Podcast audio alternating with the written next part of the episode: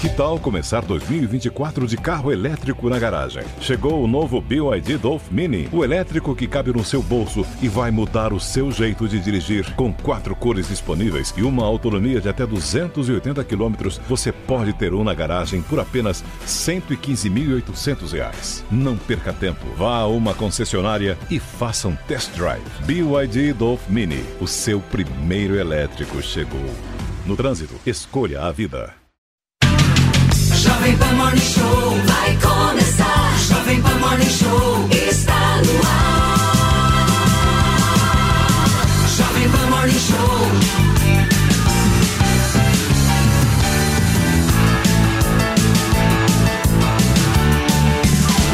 Jovem Pan Morning Show.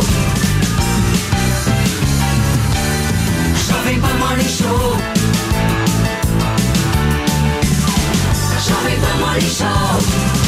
Oferecimento Lojas 100. Liquidação sensacional é nas Lojas 100. Fala, minha excelência, bom dia, uma ótima quarta-feira para você. Deixa eu pedir licença para entrar agora na sua casa, no seu carro, porque olha, este programa hoje tá prometendo, hein? Aliás, como o ano tá passando rápido, hein, turma? Hoje é dia 10 de janeiro e ontem, 9 de janeiro, Marta Suplicy pediu demissão da Prefeitura de São Paulo. É isso mesmo, eu te trago de- detalhes de quem será a substituta e como é que tá a relação dela com o bolo. Será que vai rolar mesmo? Já já eu te falo. Tem inteligência artificial, redes sociais, eleições municipais, tudo junto, misturado. O Tribunal Superior Eleitoral tá de olho nessa mistura e muito provavelmente vem regulamentação por aí. E a gente também vai falar de famosos, do primeiro paredão formado no Big Brother Brasil 2024 e no sofá deste programa, Felipe Monteiro, Diego Tavares e a nossa Juju Luci já conectada. Turma, bom dia para vocês. Eu já quero começar com este bafafá político, afinal de contas, o Tribunal Superior Eleitoral deve aprovar uma resolução para regulamentação do uso da inteligência artificial durante as eleições municipais deste próximo outubro. A data para votação ainda não foi definida, mas as regras serão discutidas em uma audiência pública no final deste mês de janeiro. O Tribunal Superior Eleitoral pretende garantir a proibição da, mani- da manipulação de vozes e imagens de conteúdo falso contra a lisura das eleições e de propaganda negativa contra candidatos e partidos nas redes sociais e também na propaganda eleitoral. Dúvida, Juju? O tribunal consegue fazer uma regulamentação boa nesse sentido num prazo tão curto assim de tempo? É, eu entendo que a gente precisava esperar uma regulamentação vinda do Congresso, né? É, a gente já tem uma legislação eleitoral que ela é bastante rigorosa, inclusive, né? Quem é candidato precisa estudar bastante, precisa ter um advogado muito bem preparado do seu lado, porque se você é, infringir algumas das regras, a sua candidatura ela pode ser in- inviabilizada. Então a gente já tem um, um conjunto de diretrizes de posicionamento que as candidaturas devem seguir, inclusive em relação a falar mal dos outros candidatos. Agora, vir fazer um- aumentar a regulamentação agora para a eleição nesse ano, olha, é, a chance de você exagerar para o lado da censura é muito grande e isso é bastante temeroso. Porque quando você tem candidatos com medo de falar, você empobrece o debate. E aí você sai do campo político, do campo das ideias, você entra no campo da justiça.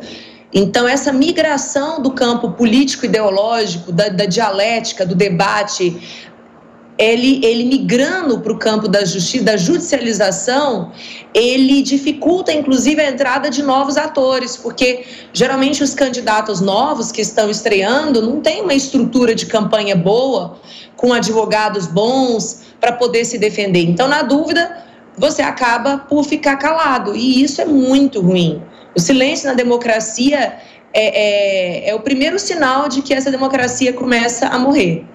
Agora, Pepe, me cita uma situação que pode acontecer em relação à inteligência artificial na eleição deste ano sem uma possível regulamentação. Quais são os riscos? Paulinho, primeiro é importante destacar que a Justiça Eleitoral no Brasil, ela tem poder jurisdicional, ou seja, ela julga os casos que chegam para ela relacionado aos pleitos, propaganda enganosa, é, abuso do poder econômico, abuso do poder político, e também ela tem um papel normativo.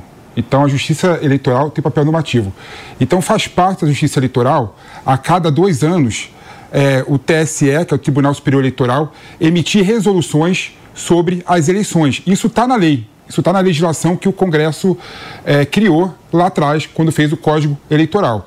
Então é legítimo que a, que, o, que a Justiça Eleitoral legisle em determinadas situações. E o caso da inteligência artificial é algo realmente preocupante. Porque por meio da inteligência artificial você pode colocar voz de candidato, não é? E mandar para o grupo de WhatsApp é, que propaga muito rápido, causando dano na candidatura dele. Por meio da inteligência artificial, você pode colocar a cara do candidato é, em determinados vídeos, fazendo, fazendo piadas e propagando notícias falsas. Então, sem sombra de dúvida, o TSE tem que atacar e tem que regular essa situação de modo a ter isura no processo eleitoral no Brasil. A gente viu na Argentina, por exemplo, que aconteceu é, na Milei contra o Massa. Né? O Massa, por exemplo, se utilizou do expediente da inteligência artificial só que no caso da utilização é, da propaganda do Massa, você via que era algo criado por inteligência artificial.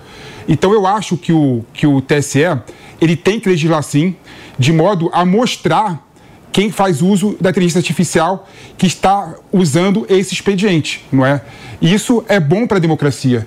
Isso fortalece a democracia, porque notícias falsas em processo eleitoral, notícias danosas para a candidatura de determinado candidato, pode criar um dano irreparável no processo democrático. Então, não necessariamente regular significa acabar com a democracia. Agora, Diegão, pela minuta que foi divulgada, a responsabilidade pela retirada desses conteúdos produzidos por uh, inteligência artificial seria das plataformas. Você concorda com isso?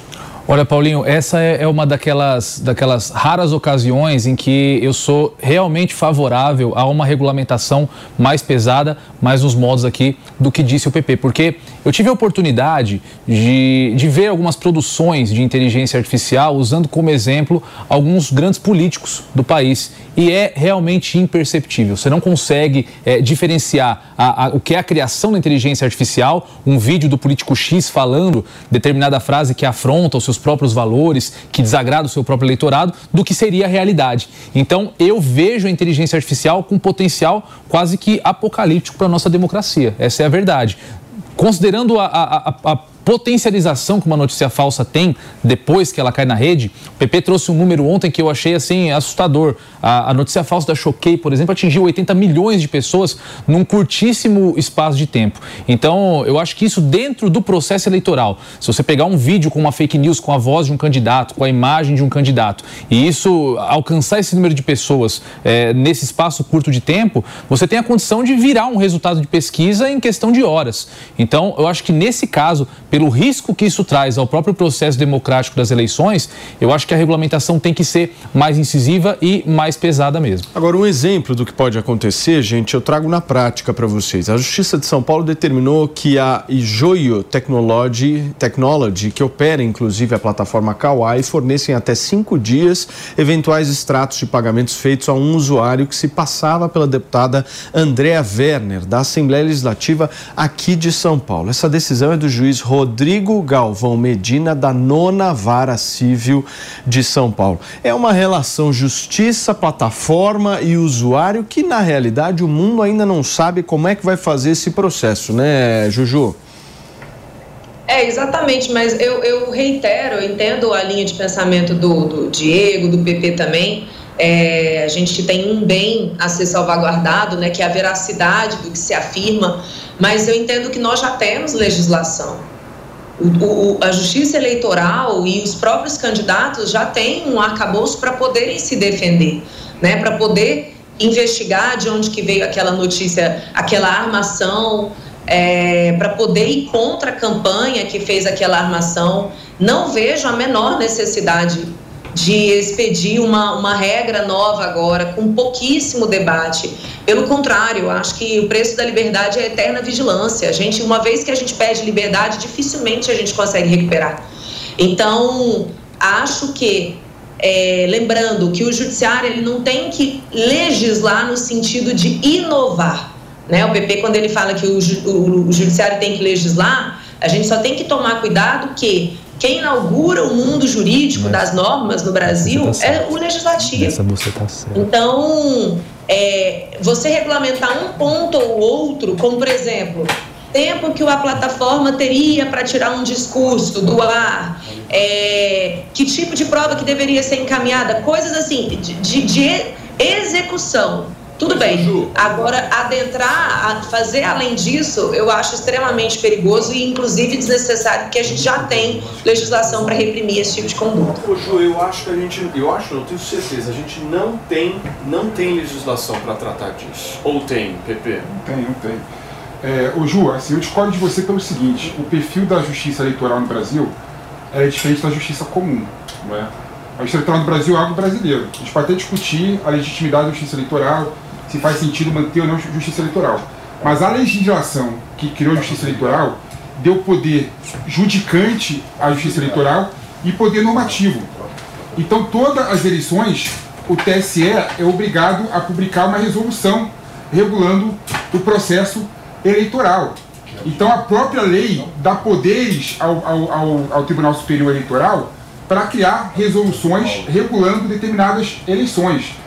E o Paulinho bem colocou aqui, não dá para você achar que a inteligência artificial, que pela primeira vez vai ser aplicada em uma eleição no Brasil, Ricardo Lewandowski pode ser o novo ministro da Justiça e Segurança Pública. Ex-presidente do STF deve ser anunciado até o fim da semana como substituto de Flávio Dino. Rodrigo Pacheco diz a Lula que MP da reoneração dificilmente será aprovada. Líderes partidários defendem devolução do texto ao governo diante do risco de demissões. Diretor-geral da PF tem convicção de que o caso Marielle terá resposta final no primeiro trimestre. Andrei Rodrigues afirmou que até o fim de março, investigadores entregarão à Justiça nomes dos possíveis mandantes. Silvio Costa Filho confirma Voa Brasil, com passagens a duzentos reais a aposentados e estudantes. Ministro de Portos e Aeroportos disse que o programa será lançado em fevereiro. Marta Suplicy deixa a gestão de Ricardo Nunes após acordo com Lula. Ex-secretária vai ser vice na chapa de Guilherme Boulos, na disputa em São Paulo.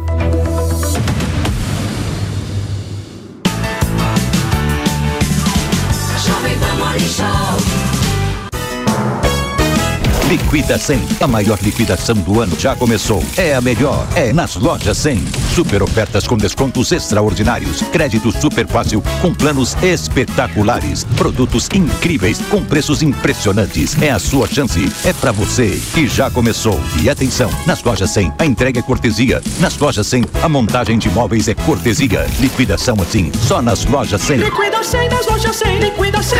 Sensacional. Jovem Pan News. A sua principal fonte de informação e opinião é aqui.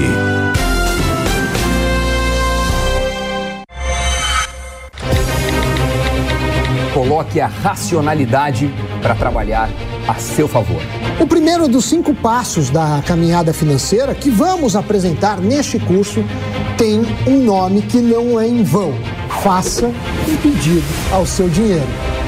Neste curso, você também vai aprender a tomar decisões financeiras por conta própria, levando em consideração o que é mais importante. Eu vou te dar quatro dicas para você saber encarar os seus monstros financeiros. Você deve se preparar para encarar este curso como a oportunidade de conhecer um lado diferente do dinheiro para a qual a maioria das pessoas não dá atenção.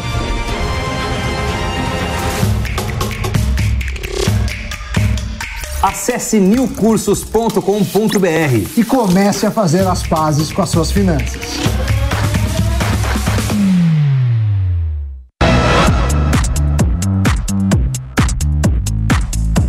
Muito bem, são 10 horas e 14 minutos, estamos vivos. Olha, eu queria muito pedir desculpas de ter ido direto para o intervalo comercial. A gente teve um pequeno probleminha técnico aqui, mas a nossa produção, nosso time já ajustou tudo. Estamos preparados para retomar a boa discussão que a gente estava fazendo, certo, Pepe? Você estava indo para cima da Juju com aquele seu jeitinho gostoso, que só você sabe fazer.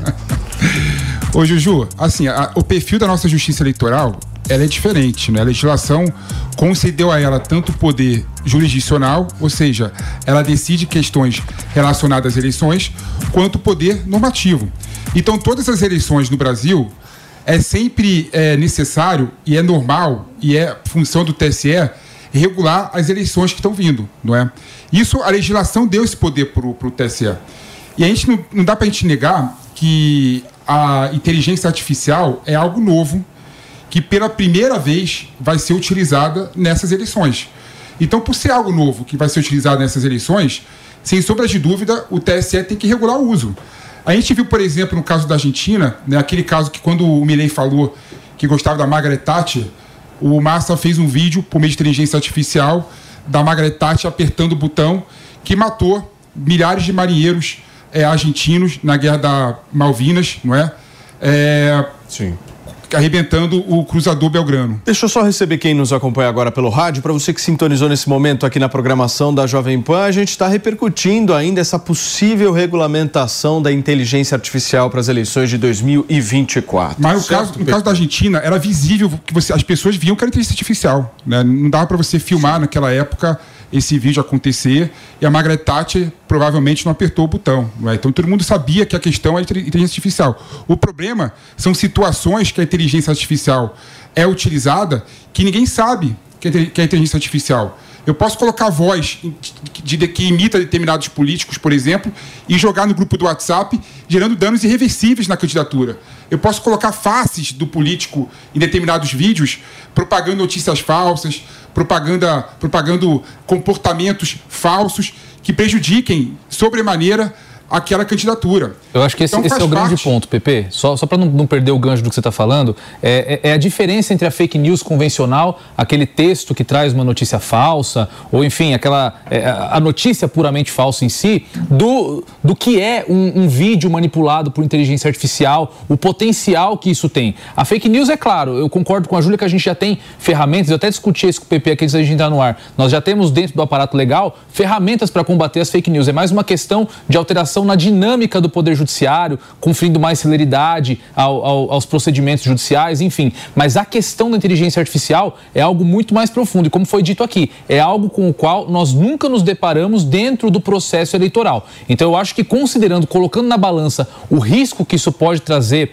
para a democracia brasileira, e conforme o PP disse aqui, e, e ele está correto de fato, a, a nossa justiça eleitoral tem essa, essa, essa atribuição legiferante de produzir a legislação que vai ser aplicada sobre as eleições, eu acho que não vale a pena o risco de nós esperarmos um debate longo, que é claro que tem que ser feito após o processo eleitoral, mas nós não nos podemos colocar no risco de, de, de, de colocar o próximo processo eleitoral à mercê do que pode, do, do potencial destrutivo da inteligência artificial. Mas tem um detalhe aí nessa história. A história que a gente trouxe da deputada aqui em São Paulo, que estava sendo agredida pela inteligência artificial, tem um único detalhe que eu acho que faz toda a diferença, PP. O canal do cara era monetizado. Ou seja, o cara estava ganhando dinheiro de alguma forma ao produzir esse tipo de conteúdo. A pergunta que eu faço para vocês é: tem legislação que olhe para isso? Eu não consigo enxergar a legislação de calúnia e difamação agindo sobre uma estrutura dessa, porque essa estrutura é uma estrutura nova. Ninguém sabe como lidar com isso, Juju. Não fica nervosa, hein? Não, eu, eu reitero, o risco é muito maior de você cercear o debate político. Eu já não posso, por exemplo, pegar a foto de um concorrente meu, fazer ali um joguinho, uma manipulação, seja à mão, seja por inteligência artificial, atribuindo a ele certas ações. Eu já não posso fazer isso. Eu já não posso fazer uma mentira em relação a outra pessoa. É óbvio que agora nós temos sofisticação. Como eu, eu mesma já sofri isso, como eu contei para vocês, né? E chegou a aparecer na televisão uma, uma, uma outra mulher com outro rosto, mas com a mesma roupa minha, com o mesmo cabelo e tudo, e, e, e simplesmente chegou e apareceu. Isso já não pode acontecer.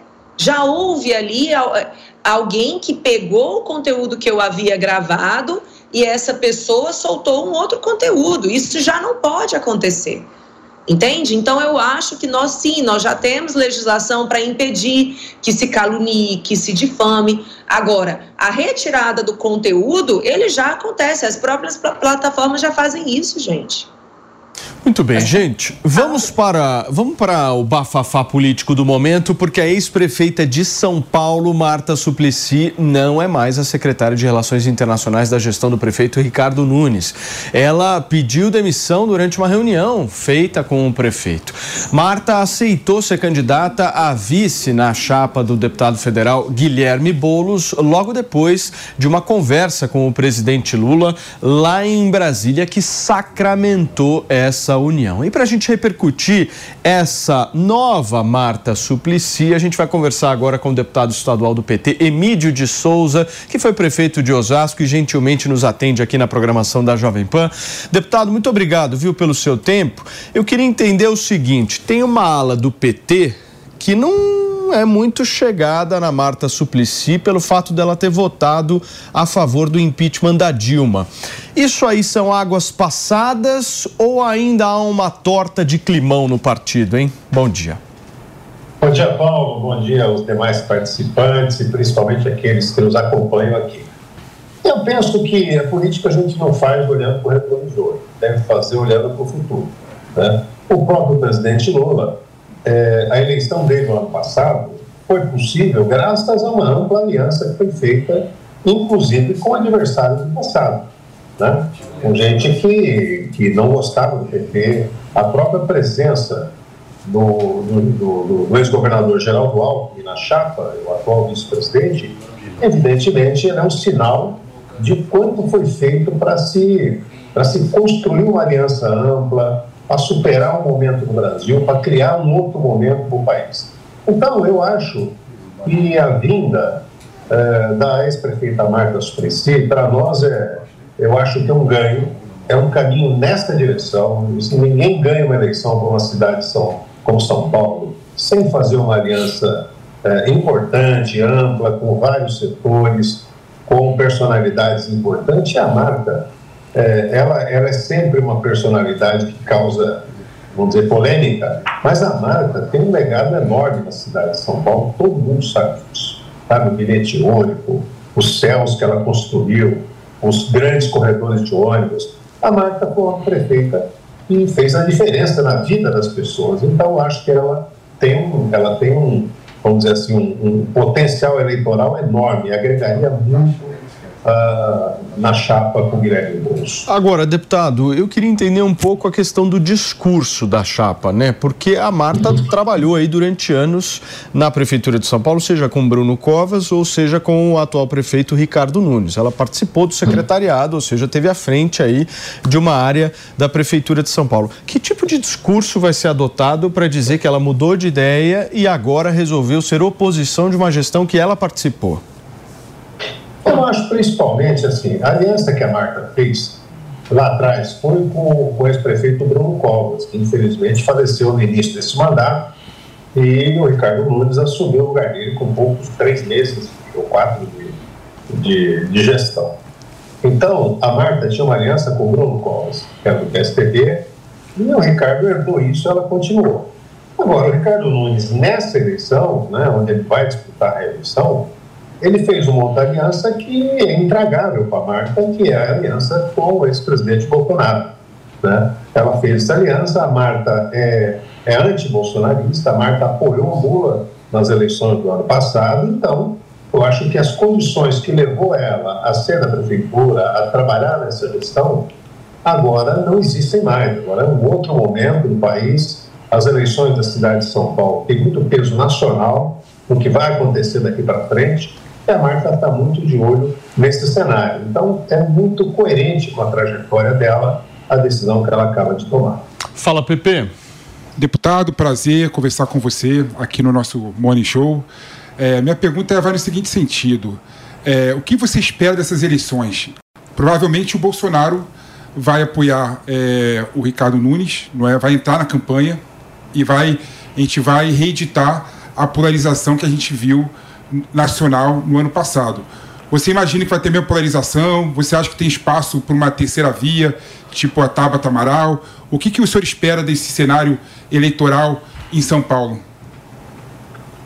Eu acho que as eleições na cidade de São Paulo, elas são sempre uma eleição que, vamos dizer, que debate os temas municipais, apresenta-se solução os problemas da cidade, mas ela também tem um enorme impacto nacional.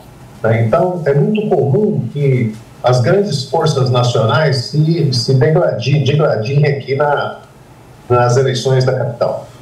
E esse confronto Bolsonaro de um lado, Lula do outro, é um confronto que ele vai tomar conta de todo o processo eleitoral em quase todos os municípios, muito mais nas grandes cidades. Então, aqui em São Paulo, vamos lembrar que na cidade de São Paulo, o presidente Lula venceu as eleições, derrotou o Bolsonaro e perdeu o Estado. Mas na cidade de São Paulo e na maioria das grandes da, da região metropolitana de São Paulo, cidades como Osasco, ABC, o Lula venceu as eleições. Então, a realidade que tem aqui, o Lula tem muita força na periferia da capital, nos bairros de classe média também. Então, acho que vai ser, eu, eu espero que essa. E não é só isso, né? O Boulos demonstrou uma força muito grande ao ir para o segundo turno nas eleições passadas, tem um desempenho muito, muito importante que ele teve, e acho que é, é, a tendência maior é, é ser mesmo uma disputa entre Boulos e Ricardo Nunes. Ah, eu, eu respeito muito a deputada Tabata Amaral e ela tem todo o direito de colocar o seu nome. Mas eu acho que a hora é de um esforço maior, a hora deveria ser de uma, uma, vamos dizer, uma concertação maior. Eu não vejo, por exemplo, eu não vejo com bons olhos, por exemplo, o presidente Lula está no palanque do Boulos aqui e, e o Geraldo Alckmin está no palanque da, da Tabata Amaral. Então, acho que a gente tem que unificar o máximo possível. Ontem o PDT declarou apoio ao Boulos e acho que essa deve ser a concertação daqui para frente. O deputado, você sabe que sempre em política existem versões, né? Mas o que conta mesmo é o diário oficial, meu querido Felipe Monteiro. Eu gosto do diário oficial porque ali a gente entende efetivamente o que aconteceu. Só para vocês entenderem, a ex-prefeita Marta Suplicy fez uma carta de demissão. Mas se você abrir, por exemplo, o Diário Oficial da Prefeitura de São Paulo hoje, você vai se deparar com a exoneração promovida pelo prefeito Ricardo Nunes e uma exoneração que é o que a gente chama de não exoneração a pedido da pessoa, uma exoneração mesmo. Ou seja, o que a gente está vendo do ponto de vista oficial é que o prefeito de São Paulo foi lá e demitiu a prefeita. Ela está dando uma, a ex-prefeita, ela está dando uma outra versão dizendo que ela pediu demissão. Mas do ponto de vista técnico, o deputado sabe muito bem disso, foi prefeito, rolou uma demissão promovida pelo prefeito de São Paulo em relação a Marta Suplicy. Aí eu queria emendar, o, o deputado, contigo, para entender o seguinte. É, do ponto de vista ético e moral, o que ela fez de estar numa administração durante tantos e tantos anos, de ir conversar com o presidente da República, de não comunicar o prefeito de São Paulo, de não estabelecer ali relações é, é, de verdade mesmo do que estava acontecendo, porque, pelo que o prefeito mencionou, ele ficou sabendo de tudo pela imprensa. Do ponto de vista ético, moral, para se fazer política, isso é correto? Deixa eu te dizer uma coisa. Primeiro, essa, essa guerra de versões sobre qual a natureza da saída dela é uma guerra de narrativas. O prefeito está tá tentando dar uma narrativa que também é conveniente para ele, assim como a Marta está dando a narrativa dela. Né? O fato é o seguinte: tanto ele queria demiti-la por conta da nova postura dela, quanto ela queria sair por conta da nova opção que ela fez. Né? Então, me pareceu que assim é absolutamente transparente você tomar uma posição política e essa nova posição política você tem que pedir exoneração. Não faria sentido ela não pedir. Então, eu acho que desse ponto de vista está é, tá correto, cada um vai dar o seu discurso do jeito que foi, é, mas a carta da Marta está pública, a carta de demissão, o pedido dela. Então, o fato diário oficial, vamos tratá-lo como isso que ele é mesmo, como um diário oficial, como uma, um ato burocrático. O ato político foi a carta de demissão. No caso uh, da sua pergunta se é ético ou não, a política brasileira ela está cheia de exemplos de pessoas que têm um comportamento até um determinado ponto e depois saem. Vamos dizer o seguinte: ao contrário, a Marta fez a, a carreira dela inteira dentro do PT. A Marta do PT foi deputada federal, foi candidata a governadora, depois foi eleita prefeita de São Paulo, depois foi ministra né, de dois ministérios, Turismo e Cultura, e a Marta foi eleita senadora em 2010 pelo PT. Sustentou as campanhas do PT, apoiou, e no fim ela resolveu sair do PT. Então muita gente pode falar, mas é correto o que ela fez com o PT? Bom, eu acho que ela errou, eu sou, né, eu, eu acho que ela errou, já disse isso publicamente, mas não quer dizer que a pessoa, porque ela cometeu um erro, nunca mais vou falar com ela. Não, a Marta, por exemplo, todas as eleições onde o Lula disputou, a Marta apoiou o Lula, estando ou não no PT. Ela não, não quis apoiar a reeleição da Dilma, ela tem as razões dela, sabe? Então, é, eu acho assim, não, não, vejo falta de ética nenhuma, é um posicionamento político e as pessoas, a política não é estanque, na política as pessoas mudam de posição de tempos em tempos. Muito bem. Diegão, por favor.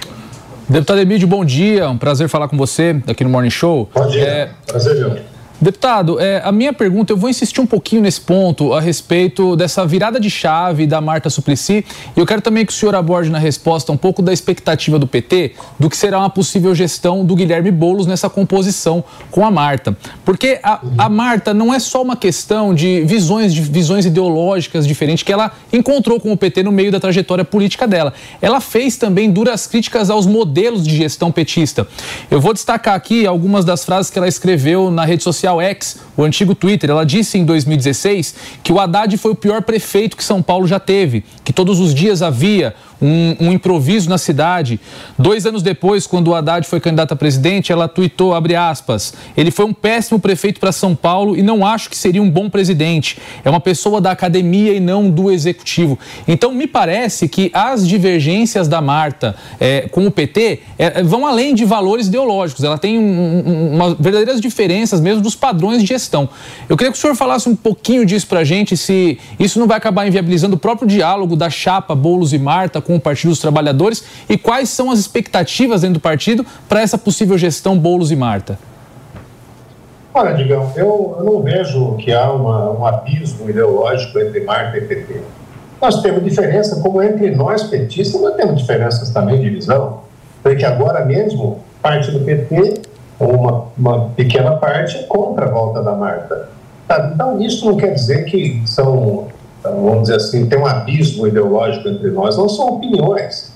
Por exemplo, essa declaração dela sobre o Haddad, ela foi dada num, num momento, era um momento muito difícil, sabe? Foi 2016, nós tínhamos ali o andamento do impeachment, nós tínhamos Lava Jato, nós tínhamos é, é, o, o, início do processo contra o presidente Lula, que, que no fim, nós sabemos o que deu. É, e a Marta deu essa declaração nesse momento, era uma disputa eleitoral, ele era candidato à reeleição, ela participava daquela disputa, então era natural esse tipo de crítica. Como se você for pegar lá atrás, o Geraldo Alckmin já fez críticas ácidas ao presidente Lula, ao PT. Isso não impediu da gente se aproximar num determinado momento em, em favor de um projeto nacional importante, que nós julgamos importante para o país. Então, a Marta, ao, ao fazer crítica ao PT, e ela fez outras críticas sobre condutas do PT, mas assim, a, a gestão da Marta, o que ela criou na cidade de São Paulo, ela criou embalado por um programa de governo feito pelo PT, que criou CELS, que criou o bilhete único, que melhorou a vida de muita gente. Então, eu acho que assim, eu, eu se você for pegar a declaração que cada um deu, se você for pegar uma declaração do Bolsonaro é, é, de 20 anos atrás, você vai ver ele elogiando o presidente Lula. Isso tem na internet, basta você procurar quando ele era deputado. Entendeu? Então, as coisas, elas evoluem, as coisas têm momento. Não dá para você cobrar exatamente o que é. O fato é o seguinte: a Marta nunca se afastou do presidente Lula. Ela, ela acabou rompendo com o PT muito, porque a Marta, em 2014, todo mundo diz isso Todo mundo sabe disso. A Marta era contra a reeleição da presidenta Dilma. E ela era a favor de que o Lula voltasse a ser candidato. E ela criou um movimento dentro do PT. Eu era presidente do PT no estado de São Paulo na época e a Marta é, não foi uma nem duas que ela tentou me convencer a fazer um movimento dentro do PT para que o Lula voltasse. Então, a Marta, o vínculo dela com o PT é absoluto, não quer dizer que é sem divergências. Nem dela para o PT, nem do PT para ela. Claro que nós temos diferenças. Mas nós julgamos que ela é uma pessoa com uma biografia, uma história que casa totalmente com, a nossa, com o nosso projeto de cidade e de país. Muito bem. A Júlia Luci quer te fazer uma pergunta, deputado. Pois não. Bom dia, deputado. Prazer falar com Vossa Excelência. É, Bom dia, muito suas palavras sobre essa essa capacidade que os políticos têm de se reescreverem a, a partir dos movimentos né, da história. Eu concordo plenamente com o senhor. Agora, hoje a gente vê o, o Partido dos Trabalhadores, na sua página do Instagram, frisando muito a, a ideia de que, quando Dilma foi impeachmentada, aconteceu um golpe. Né? Isso, diversas postagens já foram feitas nesse sentido. É, o que é, inclusive, complicado do, do, ponto de vista de ter sido um ato devidamente realizado pelo Congresso, enfim. Agora, a Marta Suplicy, ela apoiou o impeachment da então presidente Dilma. Então, se ela apoiou, ela não entende que houve um golpe. Nesse sentido, deputado, como fazer para compatibilizar esses dois discursos. De um lado, o PT defendendo o golpe, do outro, Marta Suplicy tendo apoiado o golpe. Será que não fica um pouco esquizofrênico a entrada da Marta agora e muito possivelmente seu retorno ao PT para poder apoiar Boulos? Deixa eu dizer uma coisa. É, eu, eu, eu acho que, a primeira coisa, minha opinião, houve golpe sim. Um golpe parlamentar, travestido de legalidade, aprovado pelo Congresso, mas sem um motivo real que justificasse. As pedaladas, tais das pedaladas, que seria o motivo oficial, elas foram ditas depois pelo próprio Tribunal de Contas que não houve pedalada fiscal. Né? Então, na verdade, assim, ali houve um golpe parlamentar, porque boa parte das, é, uma parte das forças políticas não concordava com a Dilma, estava irritado com ela, e resolveu tirá-la e arrumaram um motivo. Então, nós, nós achamos como golpe e vamos continuar chamando de golpe. A Marta, ela não achou. Então, eu acho que ela errou nesse ponto, eu acho que ela errou. Eu acho que ela errou. Ela, eu acho que ela não deveria ter votado a favor do impeachment naquele momento. Mas o fato é que ela votou, é um fato da história agora. Agora nós vamos trabalhar é, essa questão. Então, se alguém tem que falar sobre isso, é ela, não somos nós. Essa aliança que levou o presidente Lula novamente ao poder no ano passado, em 2022, é uma aliança que tem várias pessoas e partidos que se posicionaram a favor do impeachment. Né? Então, por exemplo, é, você tem é, o próprio PSB, o PSB na época se posicionou, a Marina foi, foi a favor também.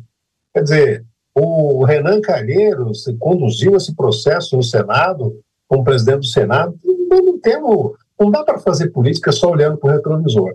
Não quer dizer que nós não vamos achar que o 2016 foi golpe, não quer dizer que nós não vamos fazer dizer o que nós pensamos da Lava Jato, é, mesmo que na nossa aliança tenha pessoas que tenham apoiado a Lava Jato. Hoje é outro momento, os desafios do Brasil são muito maiores, os desafios da cidade são muito maiores, e a gente tem que coesionar um campo político que faça diferença e faça mudar esse país e a cidade. Mas, o deputado, sendo muito sincero aqui com o senhor, buscando entender um pouco do seu ponto de vista, quando a gente vê o senhor falar que é gol, foi golpe o impeachment da presidente Dilma de 2016, a gente viu tantos ataques aí às instituições públicas ao longo do ano passado, ano retrasado, perdão, principalmente em 2022, por conta da eleição, a gente viu uma tentativa clara ali de fragilização das instituições. No momento em que o senhor fala que o impeachment promovido pelo Congresso Nacional, com aval do Supremo Tribunal Tribunal Federal, com o aval do Poder Judiciário, foi um golpe.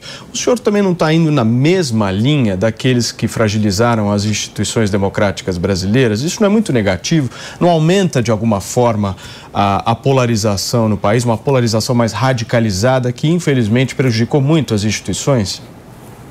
O Supremo não apoiou o que aconteceu em 2016. O Supremo não foi ator nessa questão. Quem foi ator foi a Câmara dos Deputados e o Senado Federal. Foi eles que foram atores, eles que, vamos dizer, que, que criaram toda a condição para que aquilo acontecesse.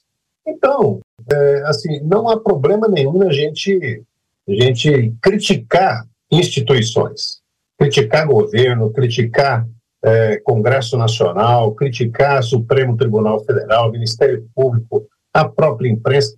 Todo mundo pode ter uma posição. O que não pode é atentar, atentar contra o Estado democrático de direito, que foi o que aconteceu nesse país, foi o que aconteceu no 8 de janeiro, a quebradeira. Isso não. Agora, ter posição, criticar, falar que foi o posicionamento foi errado, claro que nós podemos fazer isso. Qualquer, não só nós, como qualquer pessoa, qualquer partido, qualquer liderança, qualquer cidadão.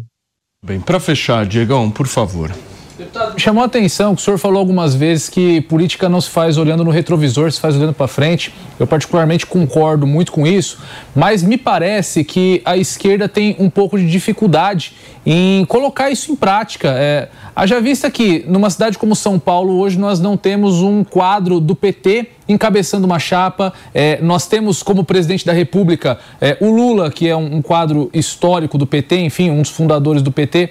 É, isso não demonstra que a esquerda, de modo geral, o PT, está carente de novas lideranças? Isso não, não, não demonstra que não estão sendo preparados novos quadros no campo da esquerda para disputar eleições? Deixa eu só complementar aqui a, a pergunta do, do, Por favor. Do, que eu acho interessante. Né? Inclusive o Haddad, né, ele trouxe essa discussão a público visando buscar a sucessão do Lula, né? Porque é, é, nítido que, infelizmente, o PT e o Lula buscam a hegemonia no campo da esquerda. Isso é muito ruim. Não nasce nenhuma nova liderança da esquerda no Brasil por conta dessa busca eterna pela hegemonia na esquerda. Então, o PT não tem quadro novo. Os quadros todos antigos. A esquerda não tem quadro novo, quadro todos antigos. O que a gente pode fazer para dar uma outra alternativa de esquerda progressista para o Brasil e para São Paulo? É, eu, primeiro, eu acho que o Boulos não é um quadro antigo, o Boulos é um quadro novo. Você pode falar, ele não é do PT, mas ele é esquerda. O Boulos tem uma proximidade com o PT, o Boulos nos acompanhou esse tempo todo.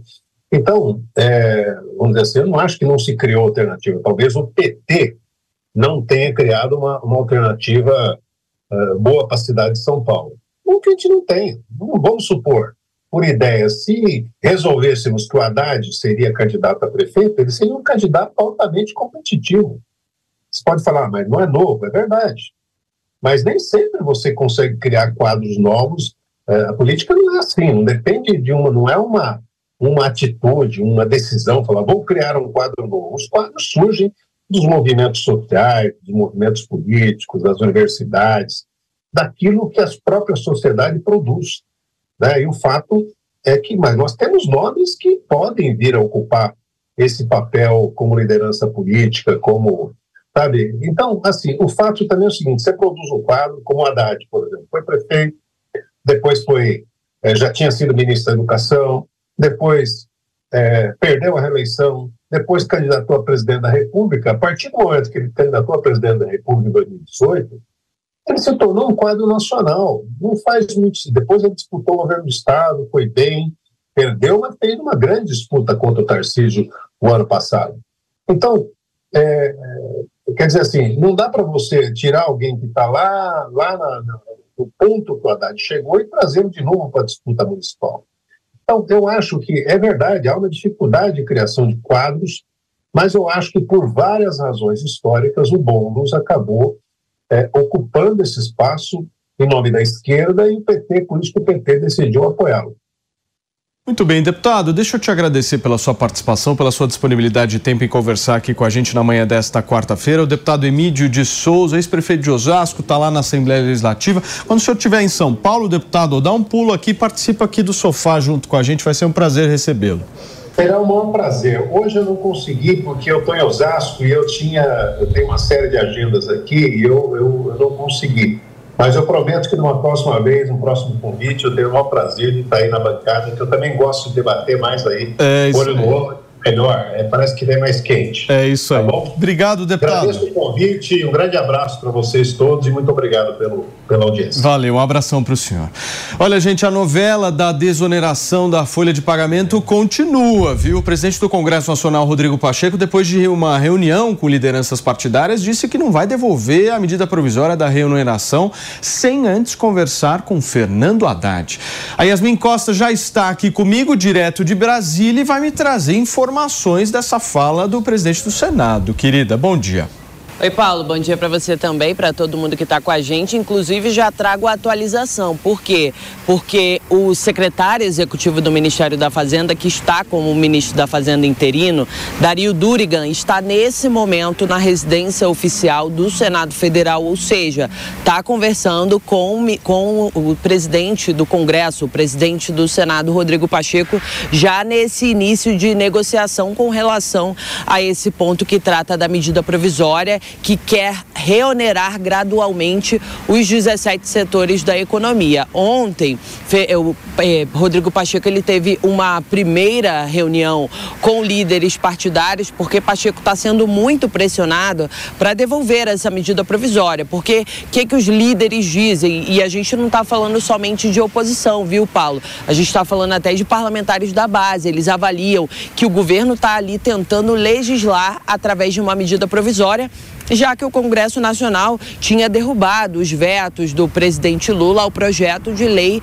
que trata da desoneração. O projeto ia desonerar os 17 setores até 2027. Lula até tentou vetar, o Congresso derrubou o veto, então o projeto estaria valendo. E agora vem o executivo com essa medida provisória para reestabelecer a desoneração. Dario Dúriga, o secretário executivo aqui do Ministério da Fazenda, de onde eu falo ao vivo, estou ao vivo, tô aqui inclusive plantada aqui, Paulo, porque pode ser que o secretário fale aqui na chegada ao Ministério da Fazenda. Mas essa negociação já começa. Os parlamentares ali dentro do Congresso defendem a devolução imediata, só que o ministro, o, o presidente do Senado já avalia que não, é preciso conversar e aí já começa essa negociação. Por que que Fernando Haddad não está conversando hoje com o presidente do Senado? Porque Haddad está de férias, então Dario Durigan está fazendo essa essa negociação. E um ponto importante, vale lembrar aqui para nossa audiência: o governo federal fala em trazer essa reoneração gradual, porque isso pode contribuir para conseguir o rombo zero nas contas públicas. Sigo por aqui, Paulo. Qualquer novidade, ou se o, o secretário executivo falar aqui na porta do Ministério da Fazenda, eu já chamo você aí ao vivo. Muito bem, obrigado, Yasmin. Um beijo para você e bom trabalho nesta quarta-feira. Deixa eu passar a bola para nossa Júlia Luci. Ju, você acha que o Pacheco está certo? Certo em adiar essa decisão? Paulinho, ele estava consultando os líderes ontem, né? O governo tomou uma decisão é, lamentável, porque ele, no ano, final do ano passado, já com o Congresso em recesso, ele editou essa medida provisória numa linha totalmente contrária à decisão que havia sido tomada pelo Congresso, no sentido de não reonerar esses 17 setores. Então, o governo passou por cima dessa decisão do Congresso, se aproveitou do recesso parlamentar, que é o momento que as, as equipes, os parlamentares estão mobilizados para descansarem. E aí, agora, essa batata quente está aí na mão do, do Rodrigo Pacheco, presidente do Senado, que vem cumprindo um papel bastante diplomático em relação ao governo federal. Lembrando que, inclusive, ele esteve presente é, na cerimônia é, do 8 de janeiro, diferente do presidente da Câmara dos Deputados. Agora, as medidas provisórias elas têm um prazo para serem analisadas. A própria Constituição define se a medida provisória não for transformada em lei 60 dias, prorrogáveis por mais 60, então ela, ela caducou. Agora, qual que é o problema, gente? Essa indefinição sobre a reoneração ou não, ela traz uma insegurança jurídica tremenda para o setor produtivo brasileiro. Porque se a medida lá na frente virar lei, ou seja, diferente da decisão do Congresso no passado, porque o governo tem aí um tempo para conseguir manobrar, para conseguir negociar, para conseguir ofertar emenda parlamentar, por exemplo, vamos supor que o governo ele tenha um período para construir essa vitória no sentido de reonerar e aumentar a arrecadação. É uma tragédia para o setor produtivo brasileiro. Se o governo não conseguir essa vitória, por exemplo, neste período em que a MP vigorou, os efeitos jurídicos permanecerão regidos pela MP e lá na frente você vai ter uma mudança no regime jurídico. Então, gera uma bagunça. Você imagina a cabeça de um gestor agora nesse momento. Diante de, de, de ter que decidir se contrata pessoas ou não, se enxuga a folha de pagamento ou não. Olha, é uma tristeza, sabe? É uma tristeza. O Brasil. Sim ainda, ainda padece dos efeitos da pandemia. Então, tudo que o setor produtivo brasileiro menos tinha que ter agora é tanta indefinição. Eu julgo particularmente com desrespeito ao Congresso. Sabe, Paulinha, essa edição de MP, eu acho que passou por cima totalmente de uma decisão tomada pelo Congresso, trouxe mais uma vez um cabo de guerra. E aí, quando a gente analisa alguns discursos que vêm do governo, a gente entende o porquê de se colocar atenção sobre de determinados fatos. Porque quando você coloca atenção sobre um fato, você tira o foco Sim. de um outro fato como é esse que está acontecendo agora. agora. Eu tô com uma dúvida. O que, que vocês acham que o Haddad vai fazer numa situação dessa, hein, Diegão? Olha, o Haddad vai tentar retomar a articulação, e como a Júlia colocou, eh, de repente ofertar alguma moeda de troca, chegar com emendas parlamentares, com cargos, enfim. Mas eu, eu sou partidário da ideia de que, de fato, isso acaba acirrando os ânimos entre os poderes, o que, no formato, até seria algo saudável, mas da forma como está sendo construído, não é nada saudável, haja vista a decisão recentíssima do Congresso sobre o tema. E aí podem dizer, pô, mas apresentou a medida provisória e está negociando com o Congresso, não está desrespeitando o Congresso. Se é para não desrespeitar o Congresso, por que, que o governo federal não articulou a sua base, não apresentou um projeto de lei que fosse levado novamente à discussão nas comissões, que deixasse o Congresso deliberar novamente, se é uma medida tão importante é, para que o, o Haddad siga aí na sua, nessa sua busca em glória ingrata pelo déficit zero. Então, é, eu acho que não, não é de bom tom que o executivo faça esse avanço do poder legislativo, principalmente diante eh, desse cenário que nós estamos aqui noticiando, noticiamos durante o ano de 2023 inteiro, de acirramento entre os poderes diante da usurpação de competência de um pelo outro. É, acho que o governo deveria encontrar outra forma de recompor o orçamento, não passando por cima de uma decisão recente do Congresso. Mas ele tentou, PP?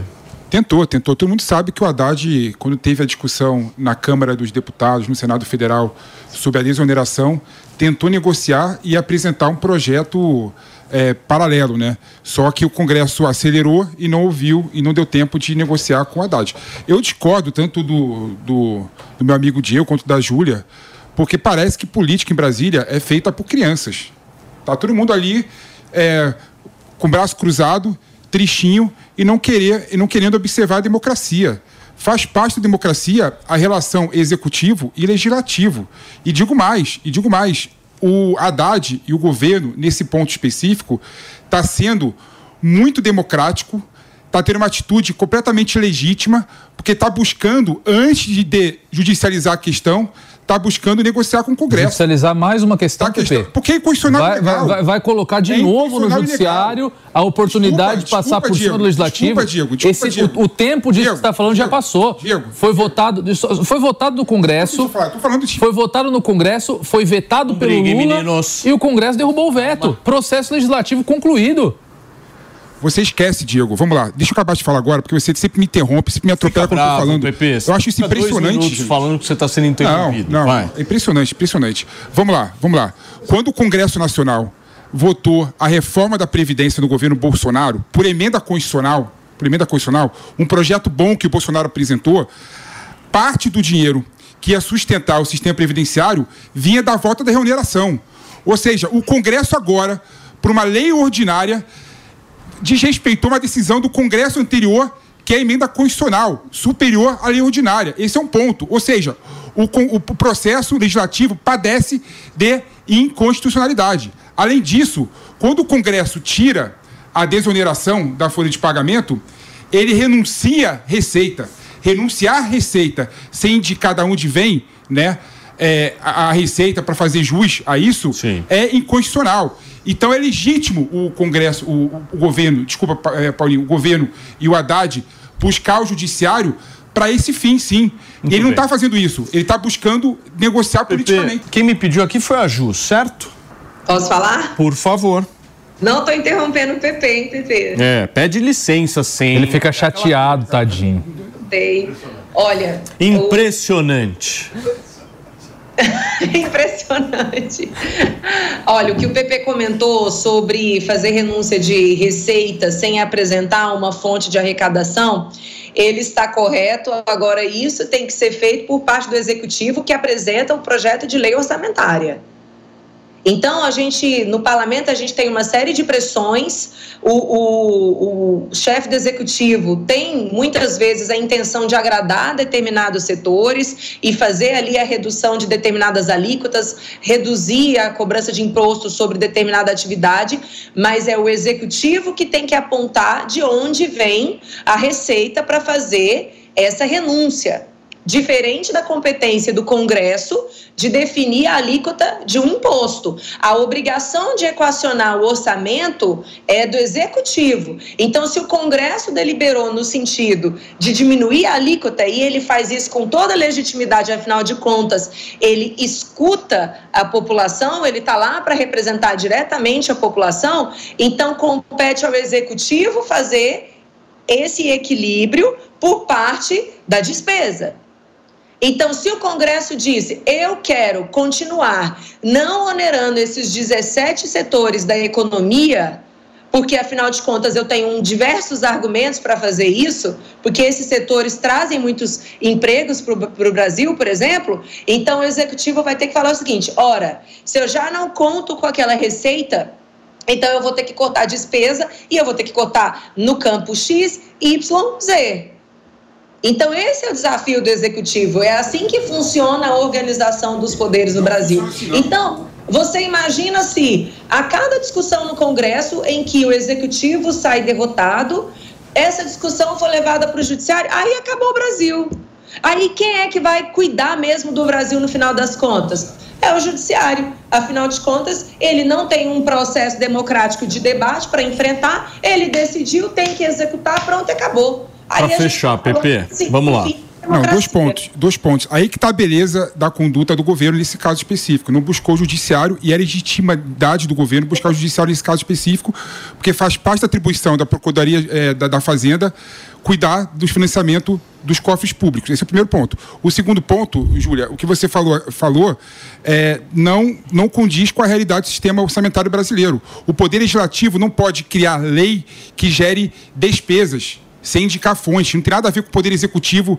Depois que o Legislativo criou a despesa, o Executivo tem que se virar orçamentariamente e buscar fonte de receita. Isso não existe. Isso não existe. Isso é inconstitucional.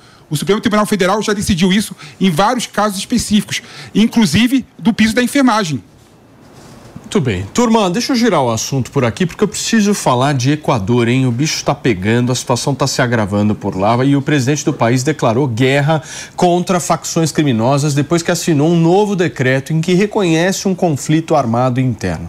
Ontem, Daniel Noboa tinha decretado estado de exceção, mas em meio à onda de criminalidade que deixou pelo menos 10 mortes, a situação evoluiu. Fabrício Nights, que está aqui com a gente para trazer mais detalhes, porque até um estúdio de televisão ontem foi invadido por criminosos, meu amigo. Conte. Pois é, Paulo. Estúdio de televisão da televisão pública do Equador foi invadido ontem por criminosos. A polícia chegou no local, os criminosos fortemente armados, com fuzis, metralhadoras, até mesmo uma bomba, entraram nesse estúdio de TV, renderam todos os trabalhadores jornalistas que estavam por lá. Depois a polícia entrou e conseguiu controlar a situação. A gente tem até um balanço das operações policiais ontem no Equador. Foram 70 pessoas presas 15 coquetéis Molotov também apreendidos. Deixa eu só receber quem nos acompanha pelo rádio. Fabrício, para você que chegou agora aqui na programação da Jovem Pan e está nos acompanhando, a gente iniciou aqui uma repercussão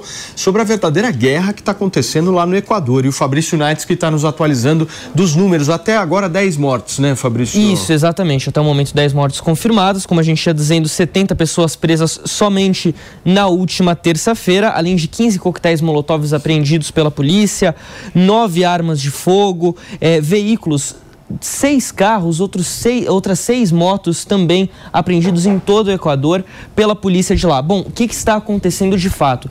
Há uma facção, uma, uma organização criminosa que está de fato promovendo todo tipo de barbárie lá pelo Equador, um país que hoje, Paulo, ele é o principal responsável aqui na América Latina pela exportação de cocaína para o resto do mundo. Só para se ter ideia, em 2021, um terço de toda a cocaína que chegou na Europa veio do Equador, principalmente ali do porto de Guayaquil. Como que essa droga chega lá? É, ela entra nos contêineres de banana, que é o principal produto exportado pelo Equador. Por quê? Porque menos de 30% desses contêineres são inspecionados pelas autoridades equatorianas. Há uma lei muito fraca, há um, uma presença das autoridades muito fracas e aí organizações criminosas de outros países aproveitam esse vácuo de poder que existe por lá. Isso tem, isso começou, começou não, mas se ampliou desde 2016, quando na Colômbia foi feito o um acordo para acabar com as Farc, definitivamente. E aí essa droga chega tanto da Colômbia quanto do Peru, países que são vizinhos ali do Equador, e acaba sendo levada para fora do país. Uma situação de caos, barbárie total no Equador neste momento, Paulo. Como é que vocês veem essa situação, PP? A América Latina é impressionante o nível de violência que existe na região em que nós estamos localizados. É né? uma coisa assustadora. É assustador como as facções criminosas, é, o tráfico de drogas tomou conta da América Latina como um todo. E também o que impressiona, Paulinho, é que você vê, por exemplo, que o Equador está indo na mesma linha do El Salvador. É, isso impressiona muito também, né? El Salvador teve uma política semelhante, né? O presidente lá eleito resolveu declarar estado de sítio, restringindo direitos fundamentais dos cidadãos e começou a buscar é, políticas públicas de segurança casuística para resolver um problema lá, não é? E Equador está indo para o mesmo caminho, indo para o mesmo caminho, infelizmente, não é? é tem formas muito mais é, palpáveis de você é, fazer essa guerra contra as facções do que restringindo os direitos fundamentais, restringindo liberdade de ir e vir. E nesse ponto, Paulo, é interessante você notar que dá tilt no liberalismo, nos libertários e nos liberais em geral, porque eles defendem medidas como essa e ao mesmo que, que vão contra a liberdade, não é? Então acho impressionante isso, né? É, é, é, é uma dicotomia interessante, não é? Bate palmas para o que aconteceu em El Salvador como possível modelo para ser replicado no mundo todo, mas lá se resolveu o problema restringindo liberdades e direitos individuais. Ou seja, a dicotomia do liberalismo, dos libertários no assunto segurança pública, a contradição salta aos olhos. O Ju deu tilt em você, meu amor? É impressionante. Agora eu vou falar impressionante. É impressionante como o PT, PP tenta, né, torcer, torcer ali a ideia de, de ser liberal, né? Mas a gente está aqui para exatamente rebater isso. Mas antes de, de falar sobre El Salvador, só para comentar aqui para quem está nos escutando, houve o assassinato de um pré-candidato lá no, no Equador, ele foi assassinado com tiros, né? Porque o atual presidente do Equador foi eleito no ano passado, então é uma eleição super recente. É, uma, é um presidente bem novo, ele tem 35 anos, nascido nos Estados Unidos, inclusive, a família dele é, é bem rica, e, e, é muito claro que existe uma concertação política para criar essa, essa instabilidade no país, porque ele veio no sentido, o atual presidente, veio no sentido de combater o crime organizado, tomando medidas importantes. E aí agora ele enfrenta uma, uma resistência. E aí, gente, nós estamos diante de imagens terroristas para quem falava de terrorismo no Brasil, eu gostaria que assistissem a essas imagens agora e vejam o que é terrorismo. Tá? É, canal de televisão sendo invadido ao vivo com pessoas fortemente armadas, fazendo reféns, muitas foram executadas. Então, isso sim é terrorismo, é violência escancarada, é quando as pessoas não têm condições nenhuma de se defender. Isso é cena de terrorismo. Agora, para combater o crime organizado, sobretudo o, o, o relacionado ao narcotráfico, é necessário medidas mais restritivas mesmo. E isso está acontecendo sim em El, Salvador. E diferente daquilo que o PP falou, não há restrição de liberdade. PP, há cumprimento da lei. A restrição da liberdade, Júlio. Não, desculpa. Não, mas El Salvador é ditadura ou não é? Porque eu já vi gente falando que é, e gente falando tá, que tá não num é. processo autoritário. Com certeza. porque o que- Processo ou é? Não, é- é- o que aconteceu lá, para você entender? Explica, rapi- Você- não- pra não você- só eu, rapidamente. mas todo mundo, Rapidamente. tá? O o, presidente, o presidente de El Salvador, por conta da violência e do narcotráfico, estava tomando o país, de fato isso é verdade, resolveu declarar estado de sítio. Com o estado de sítio, ele falou o seguinte: a partir de agora, eu tenho o direito de prender qualquer pessoa na rua. Primeiro, antes do processo criminal terminar, Uhum. eu tenho o direito de eh, violar correspondência, violar e-mail, violar dados do telefone de qualquer pessoa. Isso está previ- autorização isso está previsto até na Constituição Ou seja- brasileira. ou seja, com toda certeza, isso restringe liberdades e direitos fundamentais e é um processo autoritário. É estado de um sítio, processo PP. autoritário. Estado de sítio, É uma um situação calamitosa em relação à É um segurança processo pública.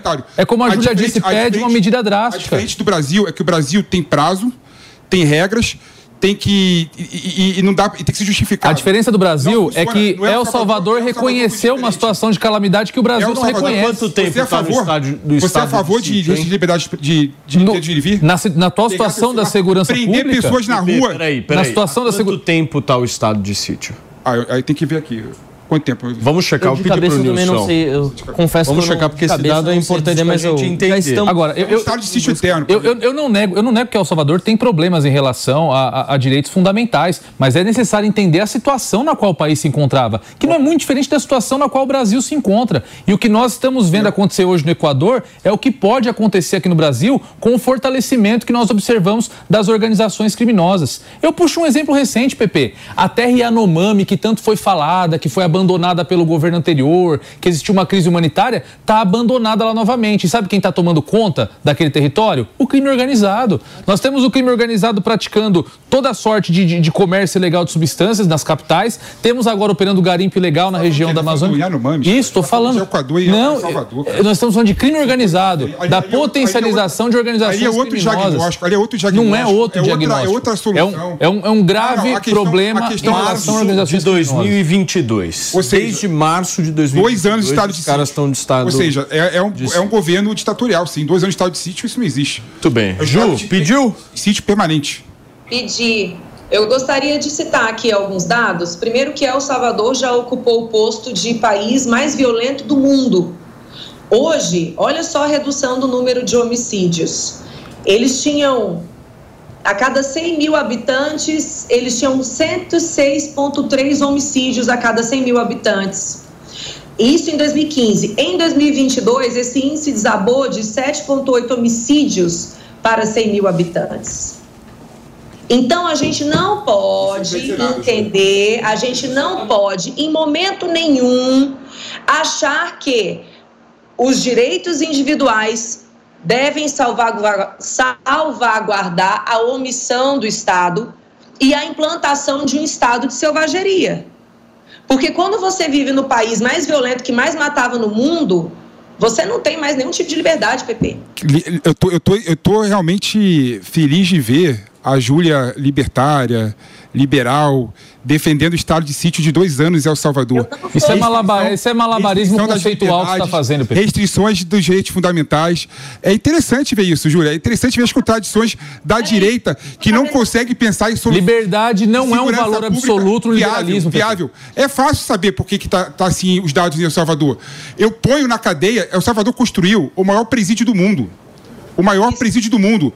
E tem centenas de pessoas inocentes que estão presas. Por quê?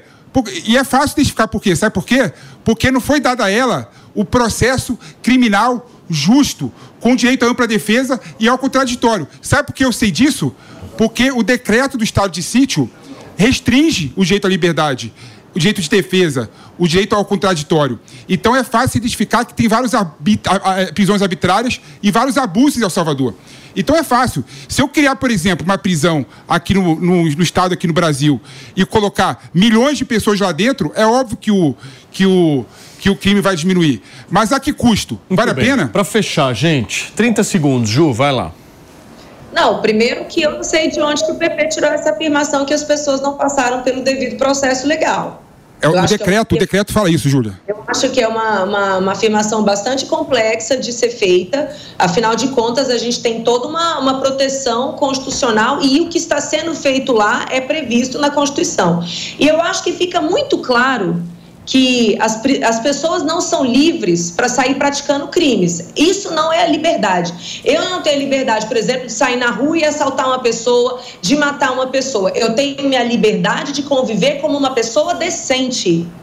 De praticar a violência, de ir para cima de uma pessoa, no caso de legítima defesa apenas. Fora isso, eu não tenho que ter liberdade. Fora isso, se eu tiver com essa intenção e fazendo isso, eu tenho que ser presa, sim. E esse foi o segredo em El Salvador. Aumentou-se o número de vagas nos presídios, as pessoas sim foram presas e a criminalidade diminuiu. Então, se aqui no Brasil a gente defende o não encarceramento, que essa é a tese prevalecente no judiciário, a gente tem uma relação direta com o número de crimes praticados, inclusive de homicídios. Gente, só para concluir, Paulinho, extrapolando um Rapidamente, Ju, por favor. Ontem, aqui no Rio de Janeiro, um casal foi cercado por um grupo de cinco pessoas. A mulher tomou soco na cara, apanhou, o cara também apanhou. Ninguém fez nada. Sabe por que, que ninguém fez nada? Porque as pessoas estão com medo de reagir, de fazer o óbvio, de se defenderem. Porque o paradigma no Brasil é passar pano na cabeça de bandido. Porque a lei aqui já não existe mais, é diferente de El Salvador que está aplicando a lei. Então não é restrição de liberdade, é cuidar do pacto social para Sim. que as outras pessoas possam ser livres para viver Muito sua bem. vida. Meus amores, ó, deixa eu falar virar... uma frase, Paulinho? Ah, eu não aguento mais ouvir Mas a sua é- voz. é- olha, olha, olha o que diz o decreto de El Salvador. Eu não aguento mais. Faculta, decreto de Salvador, abre aspas, faculta as detenções sem ordem judicial. Ou seja, qualquer pessoa pode ser presa a qualquer momento.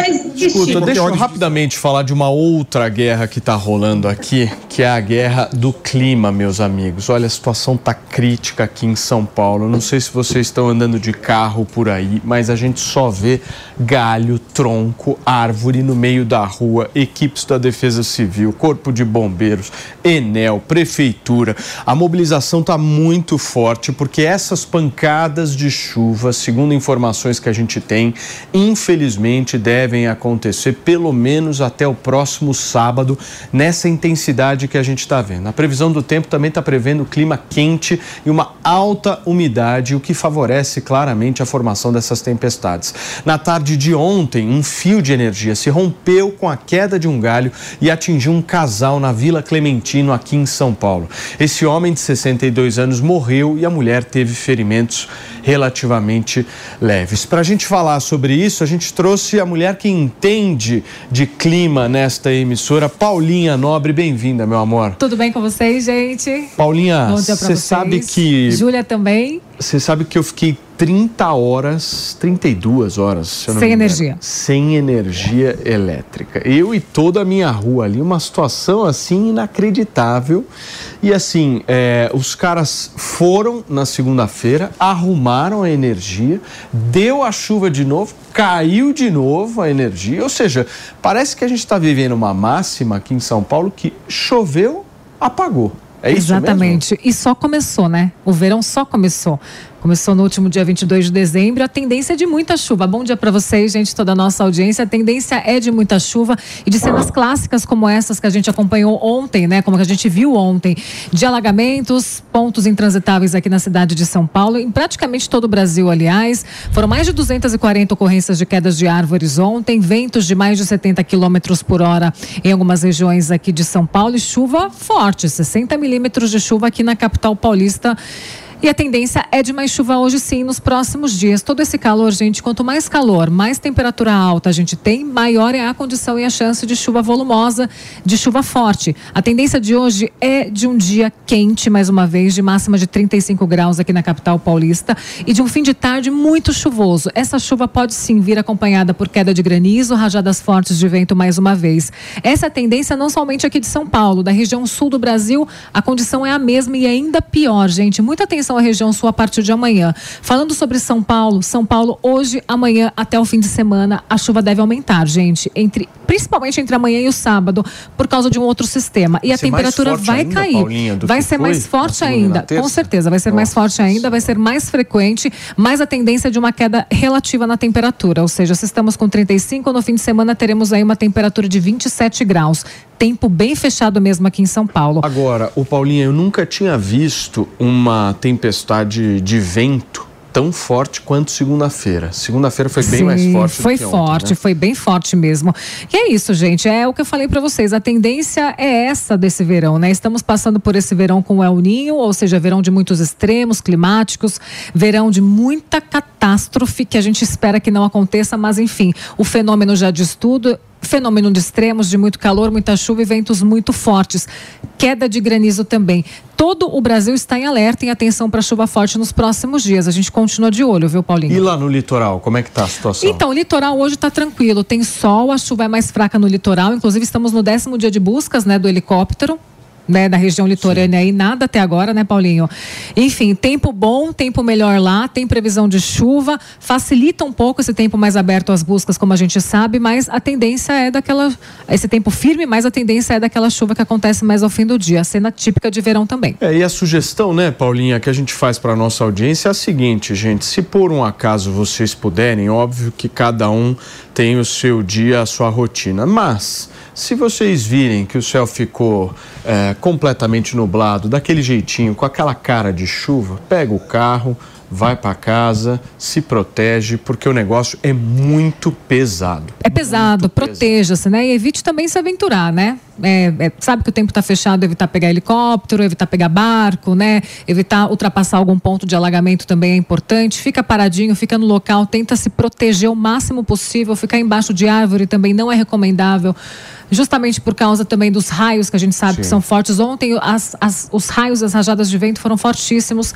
Então, muita atenção nessa época. Não dá para brincar com chuva, gente. Época de verão é uma época gostosa, a gente sabe, de temperatura gostosa, de sol, de calor, de é uma, é uma época feliz, mas é uma época em que nós já vivemos, já estamos Tenso. vivendo É. os fenômenos climáticos, as mudanças climáticas e ainda por cima temos outros es- fatores que colaboram para que mais Paulinha. estragos aconteçam. Paulinha gente, Nobre beijo. participando aqui da programação da Jovem Pan. Um beijo pra você. Até mais pra vocês, Valeu. tchau. E olha, a Meta, dona do Facebook e do Instagram, aumentou as restrições em contas de adolescentes nas suas redes sociais. O principal objetivo é reforçar a proteção contra publicações consideradas danosas à saúde mental.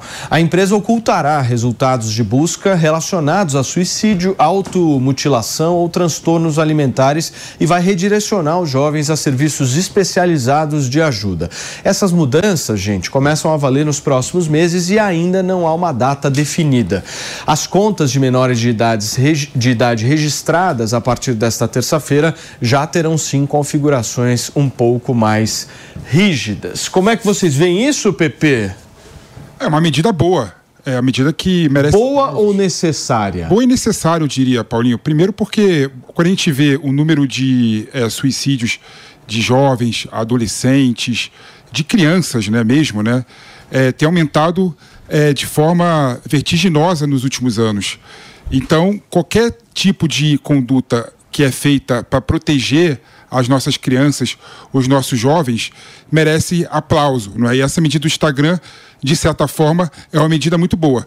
Agora, tem uma questão que eu queria colocar aqui eh, que prova realmente que nós temos que pensar a regulação das mídias sociais. Se a gente não fizer isso, quem vai se autorregular vão ser os pró a próprio Instagram e a Meta. Essa medida foi boa. Mas eles poderiam, por exemplo, fazer medidas arbitrárias e abusivas, não é? Então, para evitar esse tipo de questão, eu preferia muito mais que a questão da regulação das redes sociais, como é que a gente faz para proteger as pessoas de notícias falsas, de conteúdos danosos para a população, se sejam feitas pelo Congresso Nacional. Mas, infelizmente, nós não temos condição de discutir de forma técnica, sem polarização, esse assunto. A gente fica parado em duas vertentes, né? É, regulação é censura e regulação ampla é necessária. A gente não consegue discutir um meio termo que faça valer o benefício da sociedade Você é como um todo. contra a regulação das redes sociais? Eu acho que a gente não pode confundir as coisas. Inclusive, essa decisão da meta revela o que acontece mesmo no mercado. O mercado ele vai adaptando seus produtos. E aí os consumidores decidem se vão continuar nas plataformas ou não. Eu, por exemplo, não, não estou em todas as plataformas. Não gosto de algumas delas. E se eu entender que, por exemplo, o Instagram começar a me cercear demais, eu vou cair fora. Então, é natural que você lance um produto, que você veja o resultado, como é que é a adesão dos clientes, o que, aquilo que tem que ser modificado ou não. Vocês lembram, por exemplo, que no Instagram teve uma época que não se informava o número de curtidas? A intenção era, não, eu não vou mostrar quantas pessoas curtiram porque eu não quero estimular certos comportamentos. Aí viram que foi uma tragédia, que as pessoas ficaram desestimuladas a postar e depois voltaram a informar o número de curtidas. Então são movimentos naturais. Não confie nos políticos para fazerem leis sobre comportamentos. Se as pessoas soubessem como é que a salsicha é feita, elas não comeriam. Se as pessoas soubessem como as leis são feitas, elas não confiariam tanto assim, gente. Confia na empresa? Confia na empresa? Claro, eu. A questão, ô, Júlia, a questão. A que... pra, rapidinho, eu posso escolher se eu fico naquela plataforma. Claro que não. Claro que não, você é obrigado a fazer. Você é obrigado a. Que ganha. Tem, tem não, não, empresa não, na peraí. plataforma. Não, essa, essa é uma falsa equivalência, como se fosse normal no mundo da tecnologia, no mundo das mídias sociais, as pessoas decidirem se quer ficar na- no Instagram ou não. Se Mas sair é do Instagram, não é assim que funciona, Júlia. Tem Não é assim gente que que, não tem rede funciona. social até hoje, Sim, tudo bem. Essa é outra questão. Mas assim, a minoria das pessoas. A pessoa decide se ela vai ou não. A pessoa decide. Não, não se é ela assim que funciona. Fica Assim, imbecilizada. Ô, ô, Júlia, ô, Júlia. No TikTok ou não. Ô, Júlia, ô, eu, Júlia. por exemplo, não faço. De- Deixa eu só colocar uma questão aqui que eu acho que é importante, até pra gente ter a mesma base do debate, a mesma premissa, né? Só antes de você colocar, eu preciso que você coloque e fale para todos que nos acompanham através do rádio agora. PP, para você que chegou agora aqui no Morning Show, a gente está repercutindo um pouco a regulação das redes sociais. Júlia Luci completamente contrária a isso e PP absolutamente a, favor. A visão da Júlia é uma visão completamente privatista. E eu quero colocar aqui o seguinte. Liberal raiz. É, mas não é. Mas não é- sabe por que que não é? Mas você gosta de liberais raízes? Eu gosto da Julinha. Da Julinha eu gosto. Opa! As mídias sociais, elas exercem um papel como se fossem as praças públicas de antigamente. É um espaço público de discussão. Então, essa ideia de querer colocar lógica privatista nas mídias sociais é completamente equivocada. As pessoas, para participarem do debate público hoje em dia, têm que participar das mídias sociais. Ou as mídias sociais é um instrumento de participação política. Então, não é simples assim, ó, se você discorda da regulação da mídia social tal, saia de lá. Não, não, não, não. É lá que é enfrentado o debate político real atualmente. E aí, Diegão? Não, eu tô, eu tô achando tá- engraçado, você tá Paulinho. quem nessa? É. Só pra entender. Eu, eu, eu tô exatamente no, no ponto em que o, o- PP diz que está, mas na verdade não está, né? Porque ele tá aqui defendendo contra a Júlia uma mega regulação.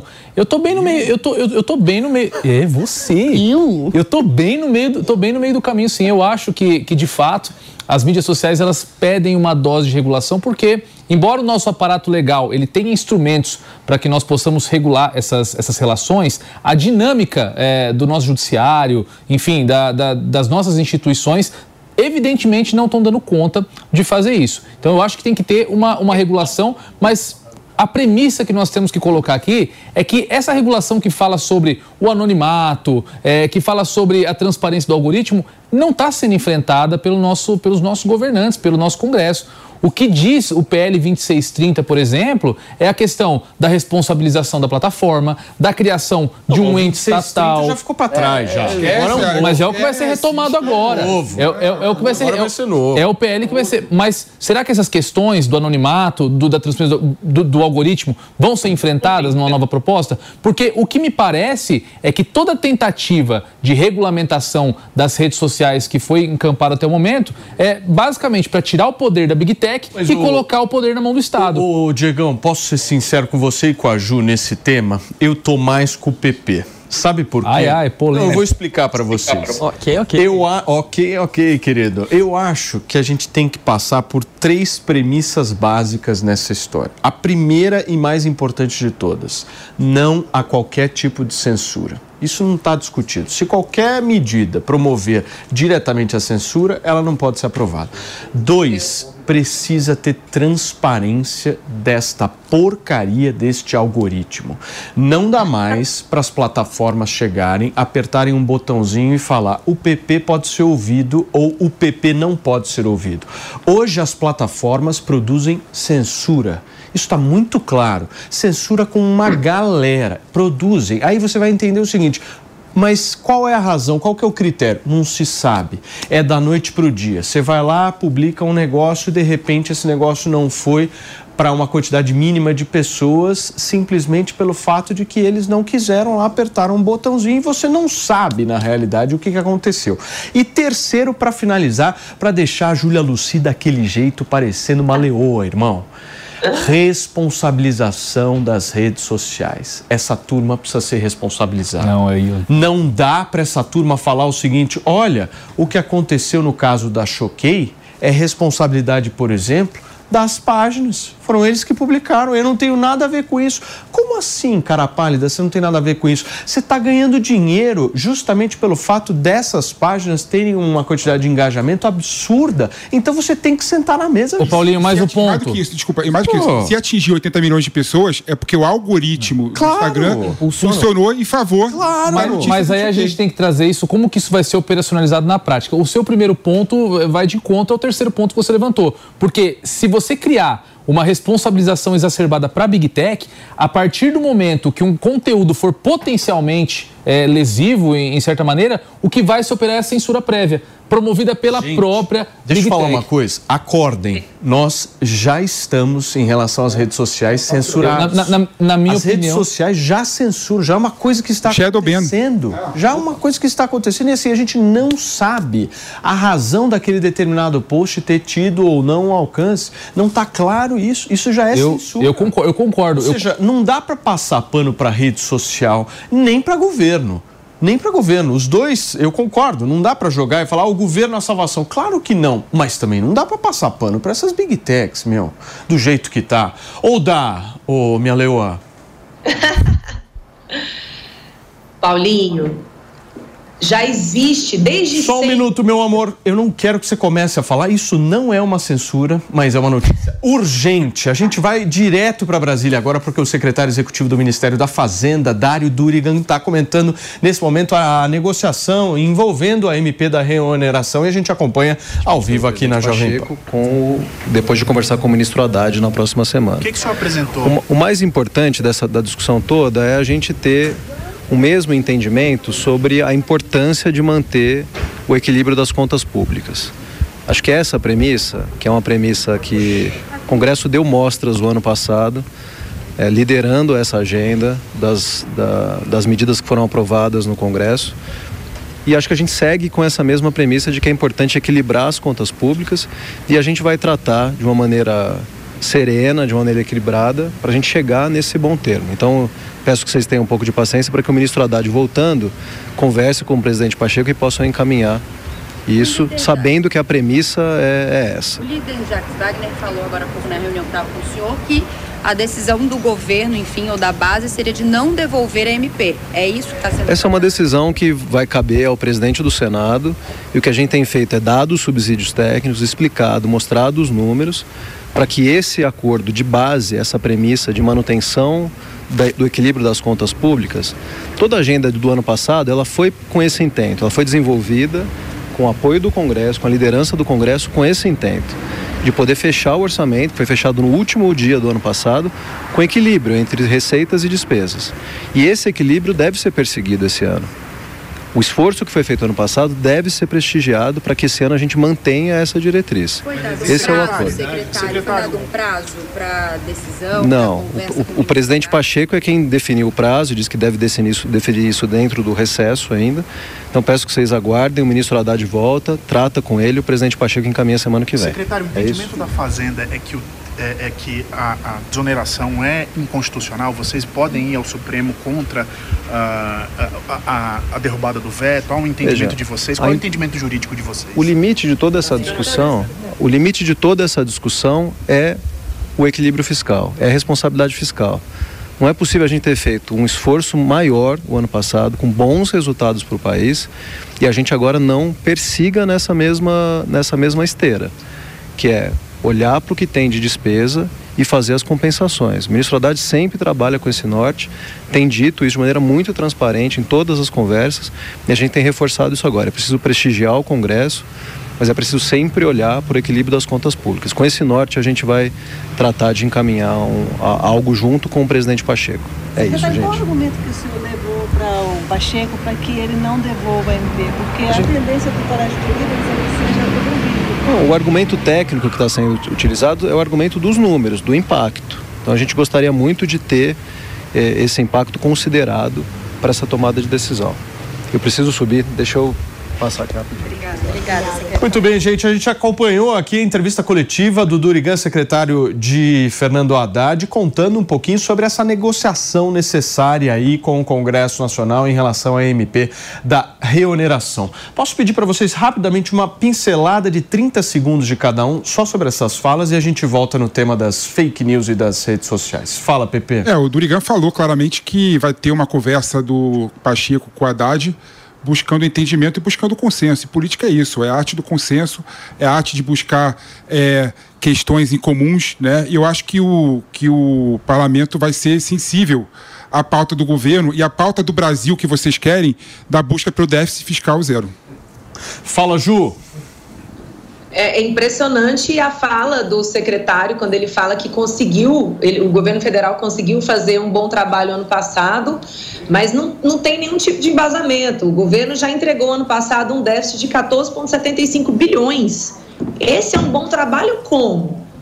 Se o governo pegou no, no, no orçamento de 2022 um resultado positivo, como é que entregando um déficit de quase 15 bi no ano, ele tem coragem de falar que fez um bom trabalho.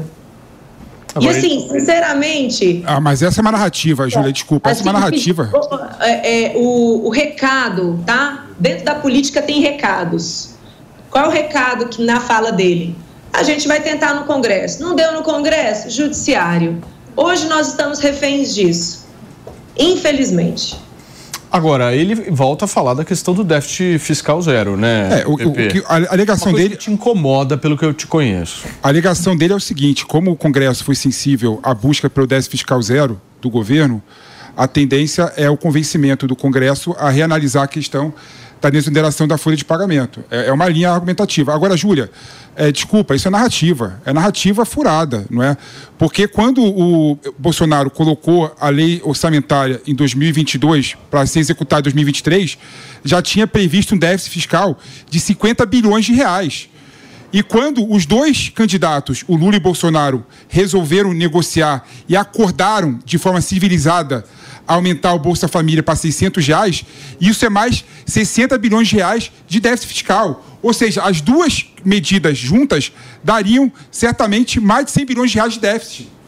Fala, é, só, é, só é importante deixar claro que o orçamento de 2023 não foi construído pelo governo Bolsonaro, foi construído por um governo de transição, que era composto, em sua maioria, claro, por membros do atual governo. Então, o resultado fiscal que nós tivemos, é, enfim, é, tá, não é responsabilidade direta do governo Bolsonaro. Agora, me chama muita atenção também na fala do secretário que, claro, é, tivemos boas políticas econômicas, colaboramos para um bom resultado, mas eu sinceramente também não vejo é, nenhuma conduta específica do governo para que nós tivéssemos o resultado econômico parcialmente positivo que nós tivemos agora. Eu cito duas medidas, para não dizer que eu sou injusto. A política do carro zero, que favoreceu que a classe média alta e os mais ricos adquirissem é, carro zero quilômetro para livrar o, os pátios das montadoras que estavam abarrotados de carros, e o desenrola Fora isso, quais outras medidas foram implementadas por esse governo para que nós tivéssemos um bom resultado? O bom resultado econômico que nós tivemos foi a entrega, a entrega de uma safra recorde pelo agronegócio. O agronegócio que é diretamente, que é constantemente atacado por membros desse governo. Então, é, eu acho que o nosso bom resultado econômico não tem muito a ver com as práticas que foram adotadas pelo ministro Haddad e pela pasta da economia. Fala, Pepe. Não, o Diego está certo. Esse governo não faz nada de diferente dos governos anteriores. Né? É a busca pelo tal de superávit primário, que é uma busca completamente equivocada. É o pobrismo, colocar o pobre no orçamento por meio do Bolsa Família ou do Auxílio Brasil. Nós não temos um projeto de governo, claro, que emancipe a população do Brasil. Nós não temos um projeto de desenvolvimento claro. Infelizmente, o governo do Haddad e do Lula está focado no tal déficit fiscal zero, que não funciona em país de lugar do mundo. Muito bem, vamos voltar à nossa discussão. Eu tive que, no momento em que Júlia Lucia começar a fala, nós estamos Cê falando de censurou censura. Júlia Viu que Lucia? desagradável que É. foi, Fabrício não Depois sai a fake news na rede social. aí Pois falando, é, né? querido. Paulo É. Matias interrompe Júlia Luci para uma Man interrupting. Machista. Juju, eu quero te ouvir, mas eu quero que você venha pra cima, meu. Vem pra cima. Quero argumentos. A escolha dessas empresas, como os- qualquer grupo de comunicação aqui no Brasil é privado, sempre houve a predileção ou o preterimento por certas pessoas. As pessoas nunca foram tratadas com igualdade dentro da televisão tradicional, por exemplo. Tem gente que tem muito espaço de fala, outras pessoas não têm. E aí é que é a grande beleza das redes sociais. E para todos os democratas de verdade, democracia está construída aqui, ó, no telefone. Porque você pega uma pessoa que para uma, uma empresa de comunicação tradicional não teria a menor importância. E ela consegue criar o canal dela, ela consegue espalhar as ideias dela e ela pode se tornar uma pessoa influente. Pessoas que jamais seriam vistas pela mídia tradicional. Se o, o algoritmo é construído dentro de uma linha lógica para jogar o conteúdo para mais pessoas, isso faz parte das regras de negócio, gente. Essa ideia de tratar os mesmos discursos da mesma maneira é uma ideia bastante socialista. As pessoas são diferentes, elas entregam conteúdos diferentes, elas chamam a atenção de uma forma diferente e o algoritmo é construído em torno disso. Eu, por exemplo, lamento muito que um, um- um perfil que traga um conteúdo de qualidade político, econômico, tenha menos é, atratividade para o grande público do que o perfil de uma pessoa que fica fazendo dancinha idiota. Ô, Ju, lamento. Mas Deixa, esse, deixa eu te fazer uma pergunta, meu amor. Deixa eu te fazer uma pergunta. Você falou da questão do algoritmo, que existe uma lógica da rede social. Qual é essa lógica? Você sabe? Eu entendo um pouco. Não, ninguém sabe. Ninguém sabe qual é a lógica, Ju. Funciona, ô Paulinho, Ninguém funciona. sabe qual que é a lógica. Plataforma, Paulinho. Ninguém sabe. Ninguém sabe. É todo dia muda, Ju. Todo dia muda. Ô, Ju, e tem, uma e dia todos que é e, outra. e tem, tem, tem um ponto que eu preciso abrir uma discordância também com você, Ju, que é, é, a rede social não é só entretenimento. É claro que tem essa coisa maravilhosa da possibilidade de ascensão de uma pessoa que na mídia tradicional não ascenderia. Mas a partir do momento que você tem uma empresa privada com a possibilidade de entregar um conteúdo de uma vertente política e restringir o de outra, é, eu acho que, novamente, tal como a gente discutiu lá na questão da inteligência artificial, isso pode trazer danos ao processo democrático. Então, é nesse ponto que eu acho que a transparência do algoritmo é algo que inevitavelmente Ainda- precisa ser ainda discutido. mais em 2023. Tem uma questão. Eu acho que isso até nos favorece o nosso campo, porque conteúdos de direita são muito mais cerceados do que conteúdos de esquerda nas Não, redes isso sociais. aí é chute, hein? Não, não é Isso não. aí é chute. Não é não. Isso aí é chute. Embasa- embasamento científico nenhum em relação a isso, Diegão. Qual seria? Ah. Eu quero pesquisa. Me dá um Ah, datafolha em mas relação a- a, a- isso. aí nós não temos, até pela própria É, isso é obscuridade do algoritmo, Não, mas nós não eu- temos. mas Isso é- Mas políticos de direita isso é foram, foram mais censurados que políticos Isso de é esquerda. É. Só um minuto, Pepe, porque Fabrício Naitsky estava pedindo a palavra antes de eu cortar Julia eu- Lucy. eu- eu quero ser justo aqui. Eu tava até concordando com o Diego no seguinte sentido. Eu acho que a gente está falando de rede social hoje, em 2024. É, é muito diferente a entrega de conteúdo, quantas pessoas participam do que era 10 anos atrás, 15 anos atrás.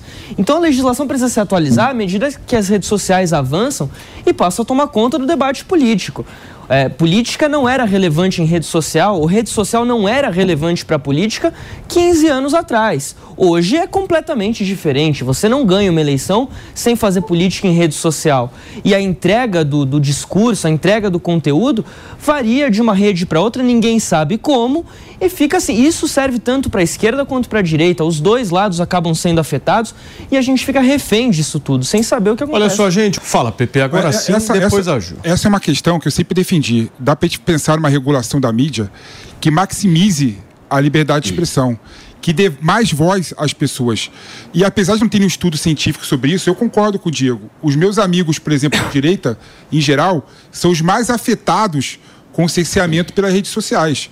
O que tem amigo meu que perdeu a conta, o que tem amigo meu que tem a conta suspensa, o que tem amigo meu de direita que tem é, que entra no shadow ban, né, que é a sombra, que não pode publicar por determinado período, é absurdo. Então, quando eu defendo a regulação das mídias sociais, eu estou defendendo, na verdade, dar mais voz para a direita. Eu sou praticamente um, um libertário agora, entendeu, Paulinho? Não, o que eu acho é o seguinte: quem não é a favor dessa regulação não está enxergando a censura de hoje.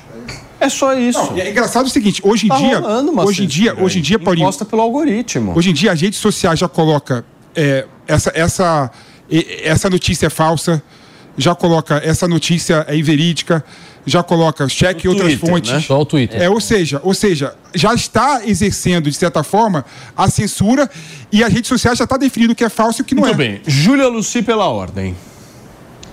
Bom, quando foi dito aqui que as redes sociais são uma plataforma de debate político e isso pode privilegiar certos campos ou não, eu quero saber quando é que isso não aconteceu na mídia tradicional.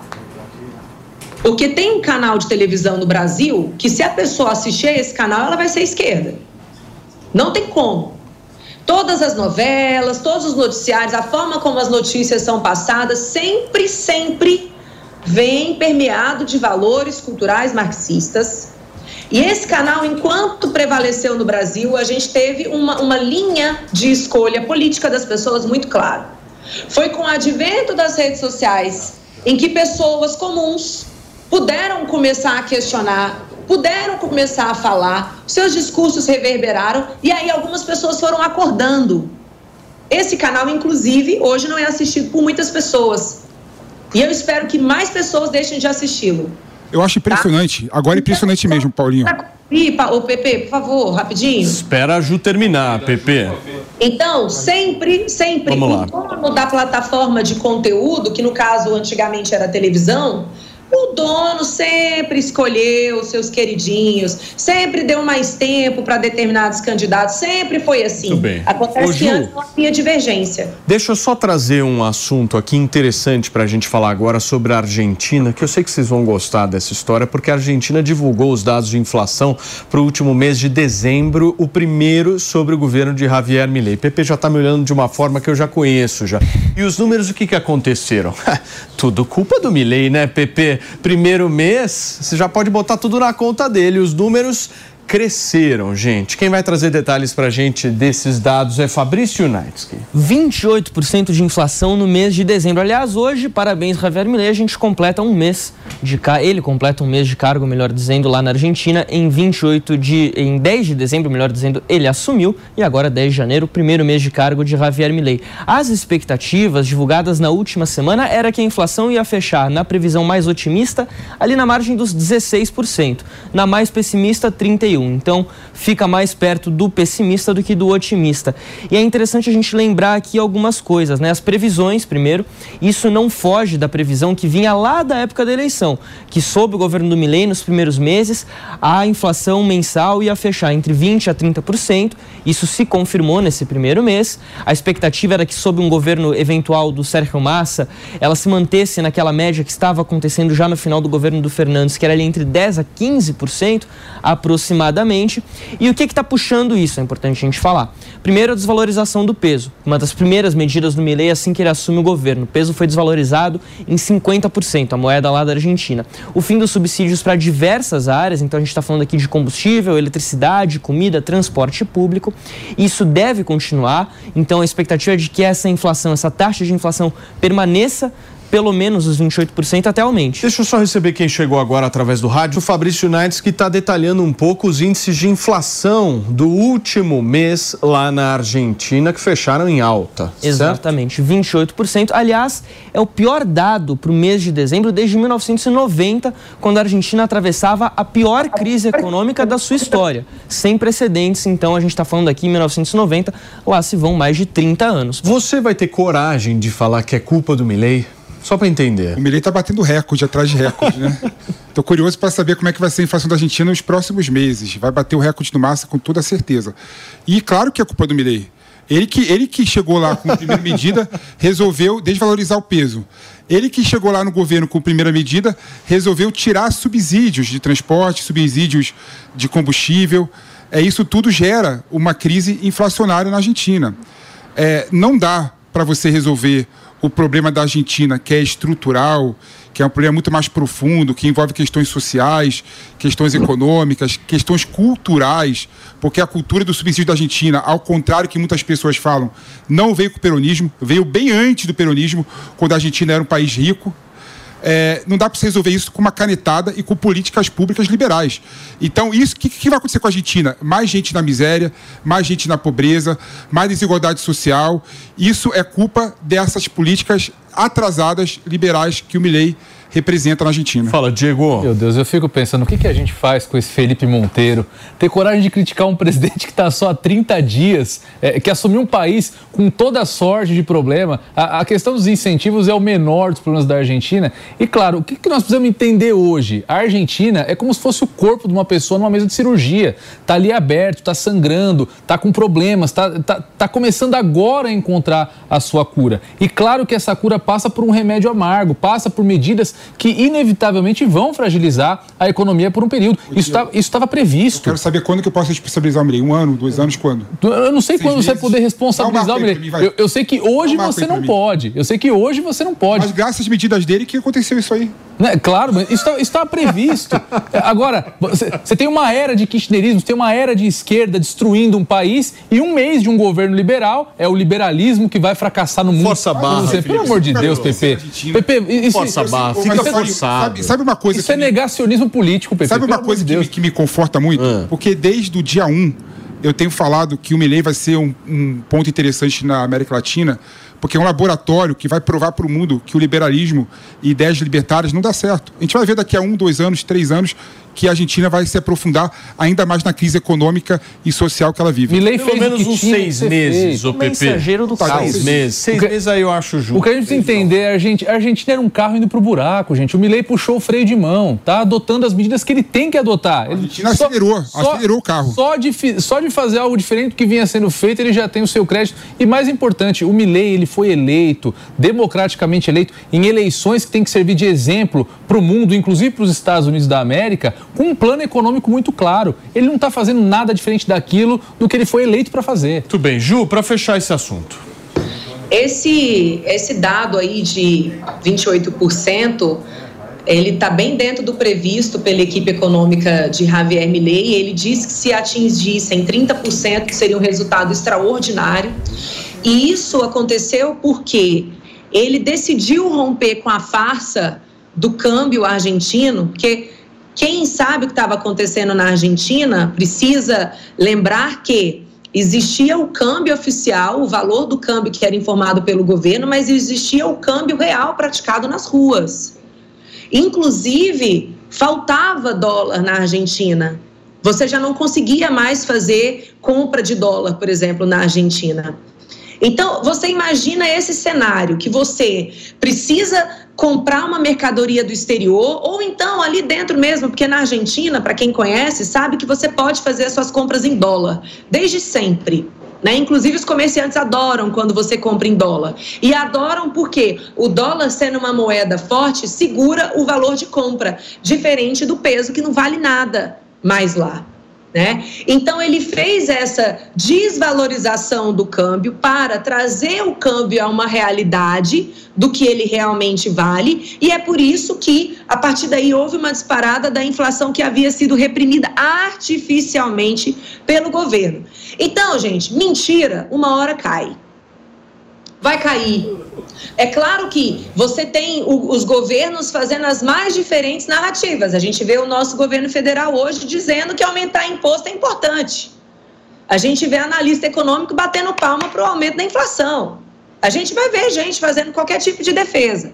Mas para quem quer conhecer a realidade, eu acho que as pessoas, graças a Deus, estão cada vez mais despertas não, não se apegam mais para narrativas, mas se atêm mais aos fatos. O fato é que a Argentina não tinha mais conserto se continuasse na mesma linha da mentira, na mesma linha da artificialização, artificialização dos preços. E aí, agora, a partir do momento em que as reformas começam a ser feitas, sim, ela vai sofrer bastante. É como uma pessoa que vai reformar a sua casa.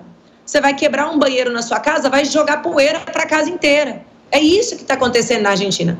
Mas depois da reforma, o banheiro pode ser usável. Então, mais uma vez aqui, é, parabéns ao, ao Milley pela coerência.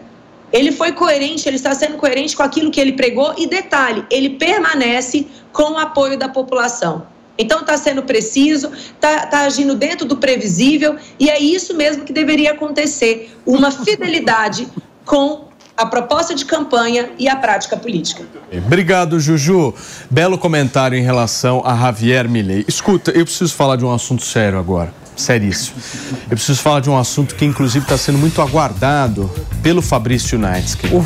É hora da gente falar de Big Brother Brasil neste programa, meus queridos, porque nesta terça-feira foi formado o primeiro paredão da casa e estão agora na mira do público Giovana Lima, Maicon Cosmer e Yasmin Brunet.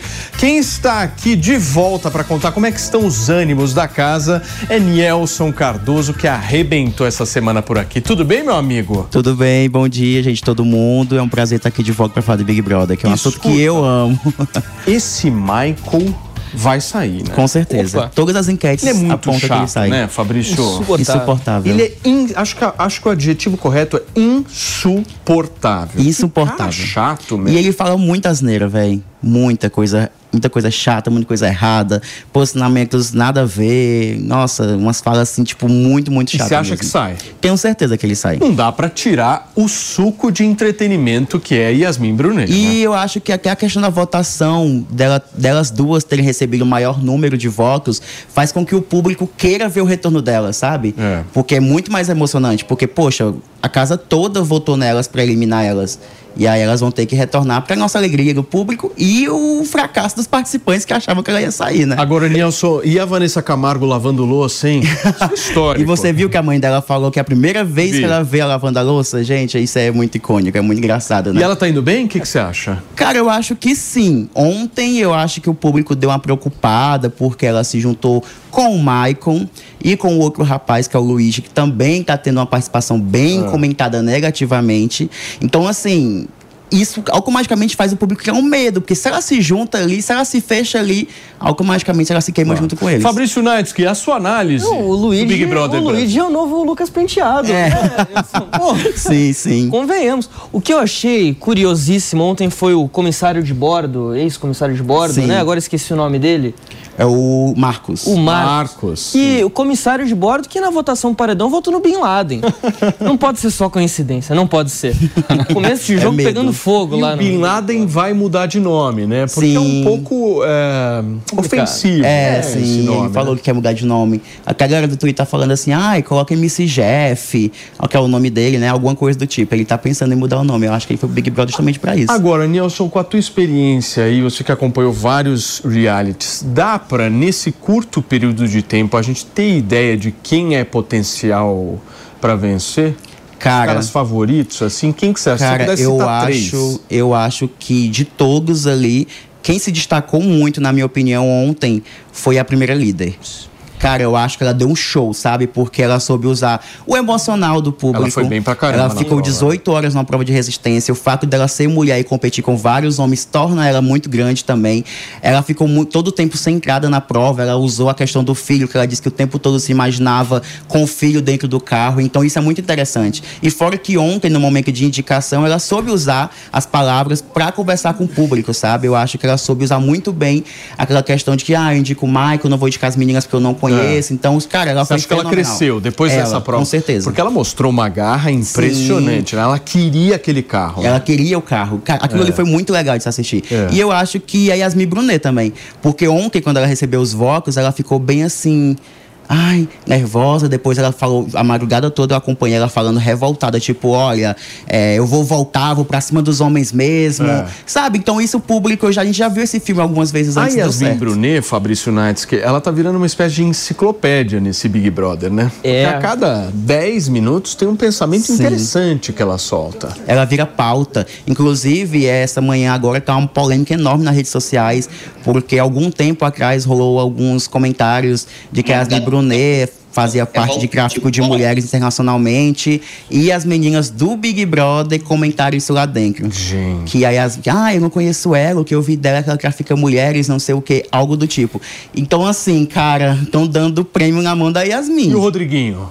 Ah, o Rodriguinho, sinceramente, é um planta. Não eu vi acho, nada demais. Eu acho o Rodriguinho e a Vanessa os mais famosos ali. É, famosos, mas participantes de reality mesmo. A Vanessa Camargo até que apareceu de vez em quando. A Yasmin também, mas o Rodriguinho só. Mas você acha que o Rodriguinho vai ser meio planta? Eu acho que ele já é planta. Já é. E eu acho assim, cara, que ou você aparece nos primeiros dias ou você se torna um planta. E se você quiser aparecer tarde demais, não dá certo. Então, desses primeiros dias temos o quê? Vanessa, Vanessa Yasmin, Camargo, Yasmin e a, e a moça. Denisiane. Denisiane. E a moça. É. Você concorda, Fá? Concordo. A Denisiane, pra mim, já é candidatíssima aí. Já é, É, Opa, nova Juliette, será?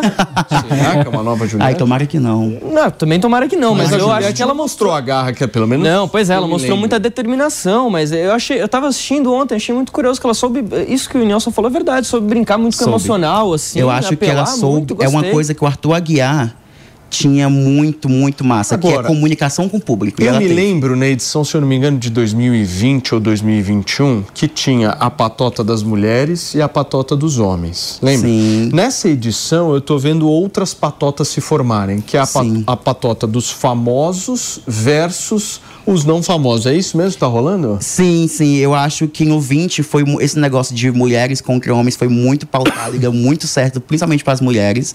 Só que eu acho que esse Big Brother, pelo fato dele ter 26 pessoas, ser muita gente, eu acho que esse ano a gente vai ter um grupo eclético, um grupo só de mulheres, só de homens, famosos e, e anônimos. Então eu acho que isso que tá- vai ser mais interessante, sabe? Essa questão de ter muita gente e a gente ter várias opções de grupos formados durante o programa. Então a primeira festa, inclusive, tá marcada para sábado, é Sim. isso? Sábado agora? Na verdade, se eu não me Sábado engano, ou sexta? hoje é que é uma festa. Hoje, já tem uma festa. Hoje tem uma festa. Ah, hoje vai ter Pericles. Opa, Pé- menos é mais. Pericles. E hoje a gente vai saber quem é quem, que é a cachaça em que a gente descobre quem é quem. né? Você acha que isso é bom, é da festa é interessante. uma articulação política organizada? Cara, Claro. eu acho que festa, a primeira festa de reality show é o que mais define os participantes, que é quando Claro. a pessoa enche a cara e mostra quem é quem. Você tá assistindo, Pepe? Tô assistindo, tô assistindo. Tá gostando? Bastante. A sua vida é uma espécie de BBB também, né? Festa todo dia, aquela coisa, né? Uma articulação política aqui e ali, o voto no paredão pra ver quem sai, interessante. Mas no caso, no caso, no paredão todo dia, toda hora e todo mundo me fuzilando. Essa é a minha vida. Alguém precisa dar o colar do anjo ver se Ô, ele sabe, fica Pepe é o alemão, lembra do alemão? Sim. O alemão É. apanhou, hein, no Big Brother. O alemão. Vai começar a falar sozinho com a câmera, logo mais. Agora, vocês acham, vocês acham nada? Eu preciso dar tchau para quem nos acompanha através do rádio. Muito obrigado, turma, pela audiência de vocês, pela companhia. A gente vai ficando por aqui. Amanhã estaremos de volta às 10 horas da manhã aqui na Jovem Pan. Um beijo para vocês. Vocês acham que tem possibilidade de flop? Só para entender. Ou não? Ou a Yasmin Brunet não deixa isso acontecer? Flopar a edição. Com, cara, se for a edição com 26 pessoas, eu vou dizer que o Boninho fracassou, viu? Tipo, é- é o- é o- cara, o elenco chance, é né, muitas Nelson? personalidades. Se uma dessas personalidades não conseguir trazer o enredo totalmente pra ela, eu vou dizer que o Boninho foi muito fraco. Será que não deveria ter mais camarote? Então, o público levantou muito isso, mas eu acho que eu acho que o Boninho quis trazer aquela coisa do Big Brother raiz, sabe? Com, por exemplo, se você for ver o- os pipocas, quase todo mundo ali são pobres. Tipo, uma foi arrancar o carro dela, tiraram o carro dela, a outra tá devendo cartão de crédito. Então, assim, eu acho que essa galera se dá, se doa mais no jogo. Tem uma mulher vendedora de roupa, se eu não me engano, Sim, acho que no Brasa, aqui em São Beatriz. Paulo. ou- Beatriz. é, é daqui de São Paulo? Sim, Não- sim. Nossa, que mulher chata, maravilhosa o cacete. que mulher chata, meu. Chata. Pelo Chata. amor Tu acha? Deus. Eu gostei dela. Pelo amor Eu de acho que essa aí é a que vai mais causar, viu? chata. Essa aí vai Essa no causar. primeiro, bate- no primeiro paredão que bater, Nossa, sai, é uma gritaria, Não ela sai. se joga, olha a roupa. Eu tenho certeza que ela não sai. O público gosta disso. E de ontem, da estreia até hoje, cara, a mulher só teve, tipo, acerto, sabe? É. Em posicionamentos. Assim, gritar que a colher é bom, é ruim pra nós que tá assistindo e é horrível pra eles lá dentro, o que é bom pra gente Nossa. assistir eles se incomodando, entendeu? Não, eu acho assim, é bom talvez já assistir no primeiro ou no segundo dia. No terceiro já começa a dar uma cansada, né, Fabrício Exatamente, Naves? Que exatamente. Mas acho um pouco de paz. Exato, mas o pessoal criticava muito quando tinha muito camarote, ou era mais equilibrado, porque diziam que o pessoal Sim. do camarote não gostava de jogar, não gostava de se arriscar. né? É, é porque assim, o pessoal do camarote ele já tem o quê? Fama, que é o que todo mundo que entra no Big Brother procura, dinheiro, que é. É. o que todo mundo que entra no Big Brother procura. Por exemplo, você acha mesmo que a Vanessa Camargo ia ficar 18 horas numa prova pra ganhar um carro? Não ia, Ela cara. vende a bolsa A Denisiane, dela. a Denisiane É, ficou, é. porque a Denisiane, ela quer aquele carro, porque ela precisa daquele carro.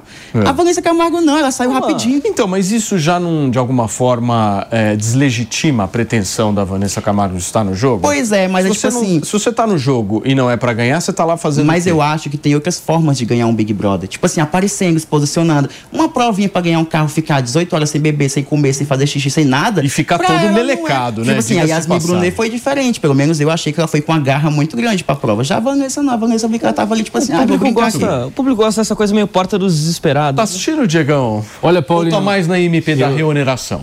É, eu tô mais, eu tô mais na MP da reoneração, mas eu tô vendo o debate aqui, eu tô ficando muito curioso. Eu acho que, eu, eu acho que eu acho que chegou a minha hora de acompanhar um Big Brother. Sabe, eu acho, pelo menos, o reality show é pura política.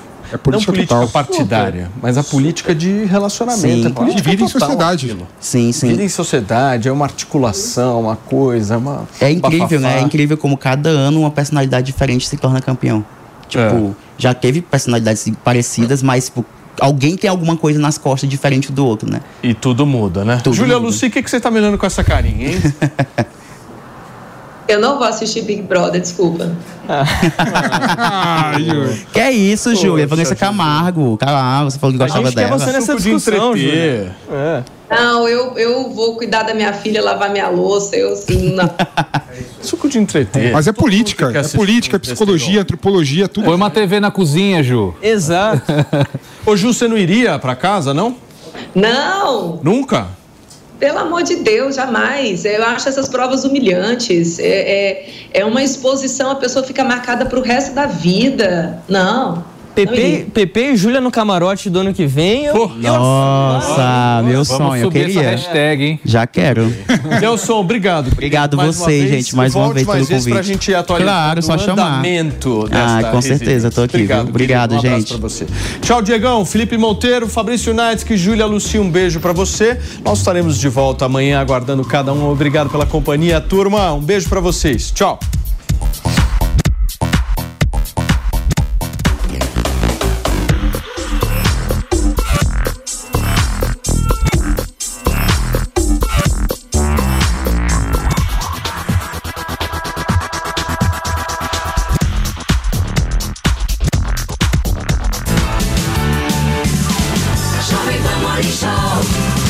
Oferecimento Loja e 100. Liquidação sensacional é nas Lojas e 100.